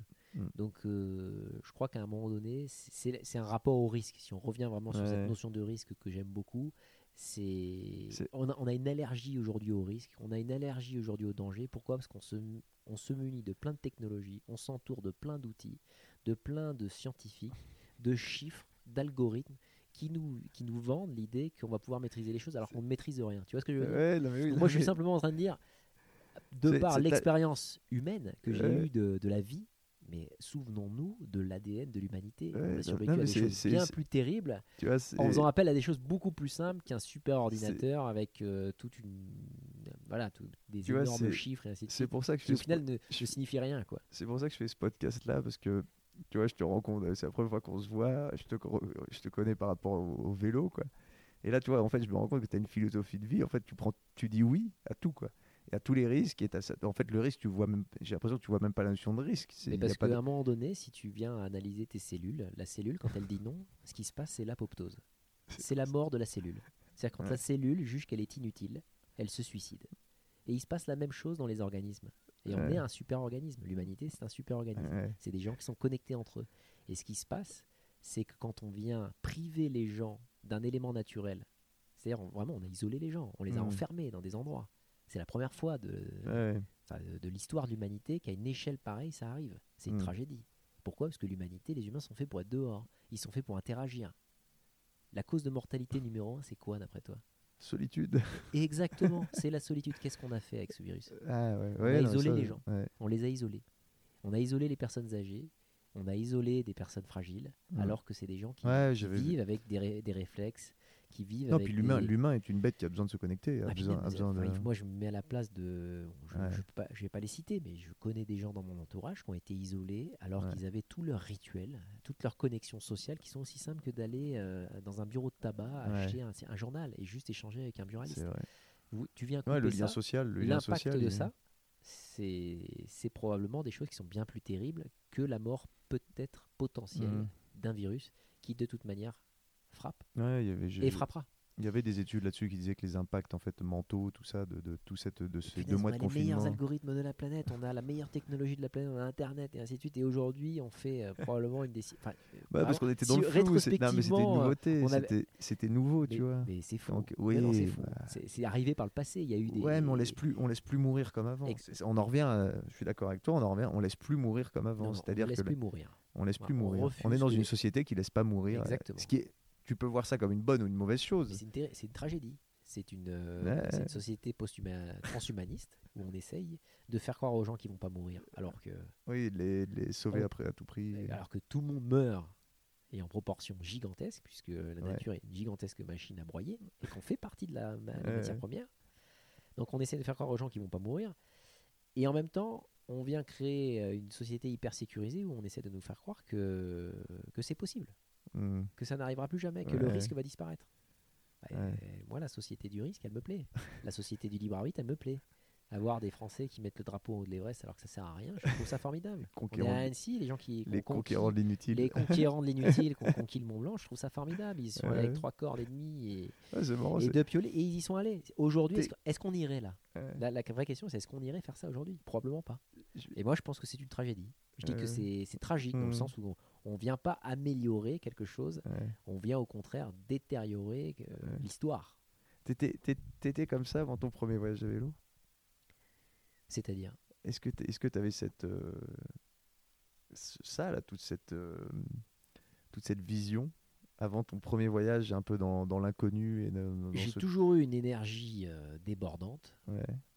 Et j'ai toujours eu en horreur les, les choses à un moment donné qui m'emprisonnent. Et que je, ne, que je ne peux pas, euh, je dirais, euh, maîtriser dans le sens je ne peux pas les challenger, comme euh, la maladie. Hmm. Mais quelque part, il y, y, a quand même eu des. Sur ces 20 dernières années, le, le monde change quand même. C'est-à-dire qu'il y, y, a quand même des, des choses qui se déroulaient il y a 20 ans qui ne se font plus aujourd'hui. Il y a des choses que tu pouvais faire il y a, il y a 10 ans qui ne se font plus aujourd'hui. Et si je reviens sur la notion de risque et d'engagement et de libre arbitre, encore une fois, euh, je pense qu'on ne fait pas mieux aujourd'hui. La réalité qu'on essaie de nous augmenter, elle, elle, augmente rien pour l'instant. On ne fait pas mieux, surtout, c'est faux. Il y a plein de choses qu'on fait moins bien, et notamment la gestion du risque. Donc moi, si s'il y a un message que je veux faire passer là-dessus, c'est prenez des risques. Prenez des risques, allez vous exposer, puisque le corps, l'esprit, l'âme est faite pour ça. Ouais, puis souvent, une fois que c'est passé, tu et te si rends compte vous ne croyez pas, ne regardez pas les 30 dernières années, ne regardez pas les réseaux sociaux, allez lire des livres, allez mm. vous documenter sur des gens qui ont exploré le monde, allez vous documenter sur des gens qui ont accompli des choses que vous jugez extraordinaires. vous allez voir que c'est une recette qui est, qui est comme le roi Hérode. En plus, quand tu, tu vois, quand tu penses prendre un risque, tu te rends compte une fois que c'est passé que c'était pas grand chose. C'est toujours un, tu vois, quand, là, ce que tu dis de, oui, prenez des risques, en fait, une fois que tu te rends compte que tu as fait ça, tu te dis bah en fait c'est faisable et ça, ça, ça casse beaucoup de barrières. Tu vois. Non, pas forcément. Enfin, moi, je suis pas Trop dans pas cette logique-là parce qu'après, tu peux rentrer dans un concours de, de course à l'échalote, c'est-à-dire où tu vas en permanence chercher beaucoup plus. Moi, c'est pas du tout cette euh, démarche-là que Non, j'encourage. c'est pas dans ce C'est au, sens-là. c'est au c'est de- contraire la, la démarche de dire que c'est nécessaire pour ton bien-être. Hmm. C'est-à-dire que c'est ça qui, qui manque à beaucoup de gens aujourd'hui. Oui, mais tu as, des gens qui peuvent être freinés par juste cette idée de prendre un risque. Tu vois. Et ce que je veux dire, c'est qu'une fois que c'est fait, ils se rendent compte que c'était facile, sans, sans vouloir chercher toujours plus extrême, mais en fait que souvent, on a peur de quelque chose, on a peur de l'inconnu, et qu'une fois que qu'on a passé cette barrière, il y a un plafond de verre qui explose, et on se dit, bah en fait, il y a beaucoup de choses qui sont faisables. C'est un peu ce qui se passe quand quelqu'un vient faire une course, euh, tu vois, euh, un biking man, il se dit, bah, en fait, je viens de faire un 1000 bornes. Bah en fait, euh, il y, a- il y a des choses que je pensais être incapable de faire et je suis capable de les faire sans, sans aller chercher euh, cette course là comme tu dis Ouais. mais que ça, ça, brise des, ça brise des barrières, en fait, des propres barrières que tu t'étais imposées juste par des croyances, euh, parce que les gens ont dit, parce que la société a dit, tu vois. Ouais, ouais, d'accord. C'est plus suis. dans ce, non, pas Je dans, suis. pas dans le sens, euh, ah putain, ça Ouais, non, voilà, ça, faut, puis faut sinon, pas non, encourager non, à mon bah sens les, gens vraiment à la course à l'échalote parce que ça peut être tout, dangereux, mais dans le sens euh, excessif. Ouais, Mais euh, c'est clair que Mm. Commencer à prendre des risques, c'est commencer à, à vivre. Ouais. Et, et en ce moment, plus que jamais, c'est quelque chose qu'il faut répéter, qu'il faut marteler, Ouais. qu'il faut accrocher en haut des, en haut des portes, parce que euh, c'est ce qui va nous permettre de pouvoir euh, survivre euh, avec un minimum de bonheur. Alors, oui, ça fait déjà un petit peu de temps, D'habitude, je regarde un peu là, ouf, oula, moi je devais aller travailler en plus, je vais me faire engueuler. C'est l'heure de bosser. Non, mais, euh, est-ce que, tiens, je- parce que je pose des petites questions à la fin de chaque podcast, euh, si tu devais refaire ton parcours, est-ce que tu ferais exactement la même chose ou est-ce que tu changerais quelque chose? Je changerai absolument rien, puisqu'à mon sens, je suis incapable de, de changer euh, quoi que ce soit. C'est ce que j'ai découvert avec ce parcours-là, c'est qu'à un moment donné, euh, si tu as une passion et que tu as la chance de pouvoir la poursuivre, ou si tu prends le risque de la poursuivre, il faut foncer, il faut y aller. Hmm. Et il faut pas trop se poser de questions. euh, c'est un appel. Je pense que là-dessus, je suis privilégié. C'est-à-dire que j'ai la chance d'avoir écouté l'appel et avoir été sensible par plein de contacts, par plein d'échanges, par plein de discussions. Ça, ça vient pas, euh, c'est pas quelque chose de solitaire. Hmm. C'est dans le partage que ça vient. Et j'ai eu cette chance-là de d'écouter l'appel et puis aujourd'hui, en plus d'être encouragé par euh, une communauté Mm. qui grandit de plus en plus, avec des gens, des proches, une femme qui m'aide à voilà à, à Une belle accomplir, aventure, euh, à accomplir cette mission que j'ai de bah, de mettre les gens dehors, tout simplement, mettre les gens dehors, euh, entre guillemets, les mettre un peu dans la merde Et pour, euh, peu. pour le meilleur, c'est-à-dire Mm. que ça pour les transformer, pour qu'ils se rendent compte que la vie, euh, c'est pas avec un masque, c'est plus avec un casque, et que tu peux t'exploser dans le, le sens littéral du terme à, à vélo, dans des territoires incroyables et rencontrer des gens qui sont bien fabuleux. Et deuxième question, dans ton parcours, quelle est la, la part que tu penses être due à la chance ou à tes, ou à tes capacités, à toi Tu as le temps hein, pour répondre. Je ne sais pas. Enfin, le... là-dessus, je- j'en sais rien. Il faudrait, je pense, un regard extérieur. Euh, Hmm. Moi, je suis, enfin, on est toujours le plus mauvais juge de soi-même, mais la chance est par moitié de ce que l'on fait, comme dirait euh, Trevelyan, euh, Alec Trevelyan, à James euh, Bond dans Ouais, c'est ce qu'il GoldenEye. dit. Dans GoldenEye, il dit quoi? Il dit quoi? GoldenEye. Il dit Bah, quoi Alec Trevelyan qui dit Ouais. la chance est, bah, est la moitié de ce que l'on fait euh, Ah, à ok. James Bond. Donc, si je reprendrais une citation, je dirais ça, mais voilà, je non, je vais pas de. j'ai- T'as grandi avec GoldenEye sur Nintendo 64 aussi toi? Ouais, moi bah, le retour de l'invincibilité, euh, très très dur sur Facility, très compliqué à obtenir et je l'ai obtenu plein de fois. Donc oui, j'ai beaucoup joué, beaucoup joué. Ok. Et Donc ouais, euh, donc ouais, tu non, là, disais, c'est- ouais, là, ouais. euh, je, je dirais une bêtise. Je, je ne sais pas. Je Mais pense tu dirais qu'on- 50-50 quoi dans ce que. Ouais, que, ouais, euh, je je crois pas au hasard, mhm, je crois au rendez-vous. et, et à la faculté, encore une fois, de, de dire oui. C'est-à-dire que la chance, euh, finalement, quand il réfléchit, c'est souvent euh, qu'est-ce que la chance quoi? Si ce n'est des opportunités à un moment donné qui se produisent Mm. parce qu'à un moment donné, tu as dit oui. Suis d'accord avec toi mon frère un jour m'a dit tiens, ce serait peut-être bien que tu ailles rendre service à ce bonhomme, euh, bah, c'est devenu un ami, et puis ça a été mon premier job avant que je bosse dans le solaire où je suis allé vendre du poisson euh, à la criée et je me suis éclaté dans ce job. Euh, alors qu'au départ, euh, Ouais. j'aurais très bien pu dire bah non, j'y vais pas, je vais aller faire autre chose.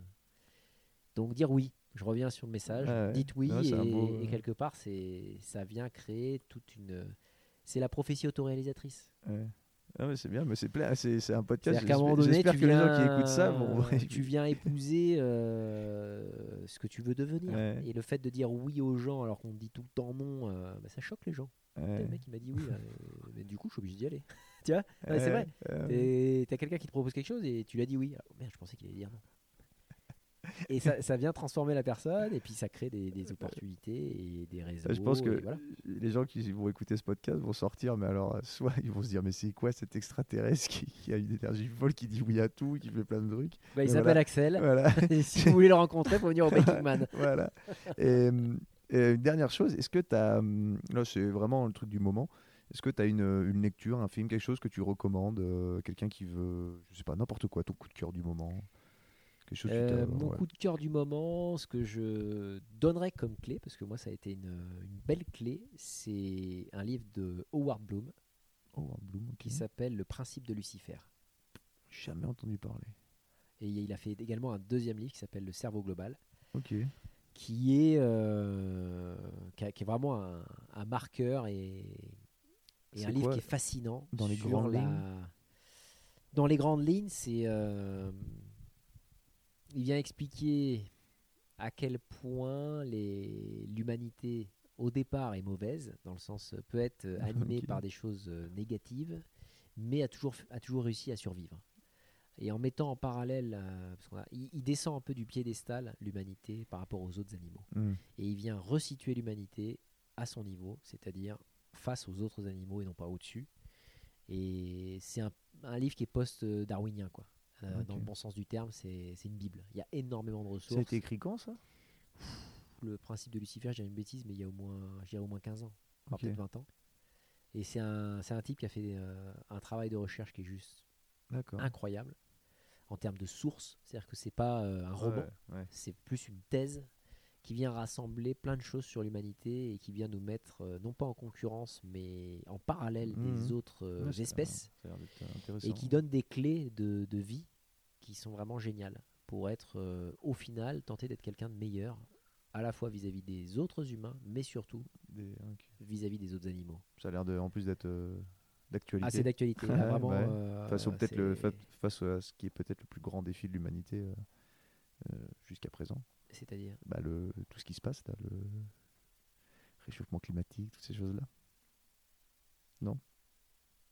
Toi, Ah oh là là, on va pas partir là-dessus. on va partir là-dessus, c'est un peu long, mais bon, pour l'instant, Voilà. la, la- la menace, euh, c'est avant tout euh, l'extinction de, de l'humanité, ouais, je pense. Ouais, ouais, Plus que l'extinction de, de la nature, parce qu'au final, on n'est qu'une toute petite partie de ça. Et il faut aller en vélo. Il faut aller explorer, il faut aller regarder les paysages, il faut aller rencontrer les gens, rencontrer les animaux, rencontrer la faune et la flore pour se rendre compte que c'est une machine formidable qui marche avec Mm. ou sans nous. Et que ça, ça permet vraiment de sortir euh, humble et, et d'essayer de donner le meilleur de soi-même dans le bon sens du terme euh, sur euh, les quelques années que nous avons ici. Est-ce que tu as quelque chose à rajouter pour finir euh, ce podcast? Vive le Axel. vélo. Eh ben voilà, merci Axel, c'était très cool, c'est parti très loin, c'est pour ça que je fais ce podcast, c'était hyper intéressant et puis bah, bah, bonne chance pour la course. hein. Pour ceux qui veulent te suivre, faut aller sur quoi? Axelcarion.com. Ok, et après sur les Sur réseaux, les réseaux sociaux, je suis sur Facebook, Insta et j'ai une chaîne YouTube Ouais. qui, est, qui est dédiée à mettre en selle les Exactement, exploratrices et explorateurs. voilà, moi c'est le comme vous avez compris, euh, comme je l'ai expliqué, c'est ma c'était ma première ressource pour faire un peu de longue distance. Donc voilà, il explique très bien, il fait, il me présente le matériel, tous les, les petits trucs. Donc voilà, vous savez où le trouver. Axel Carion, merci Axel, Merci, à plus. à la prochaine.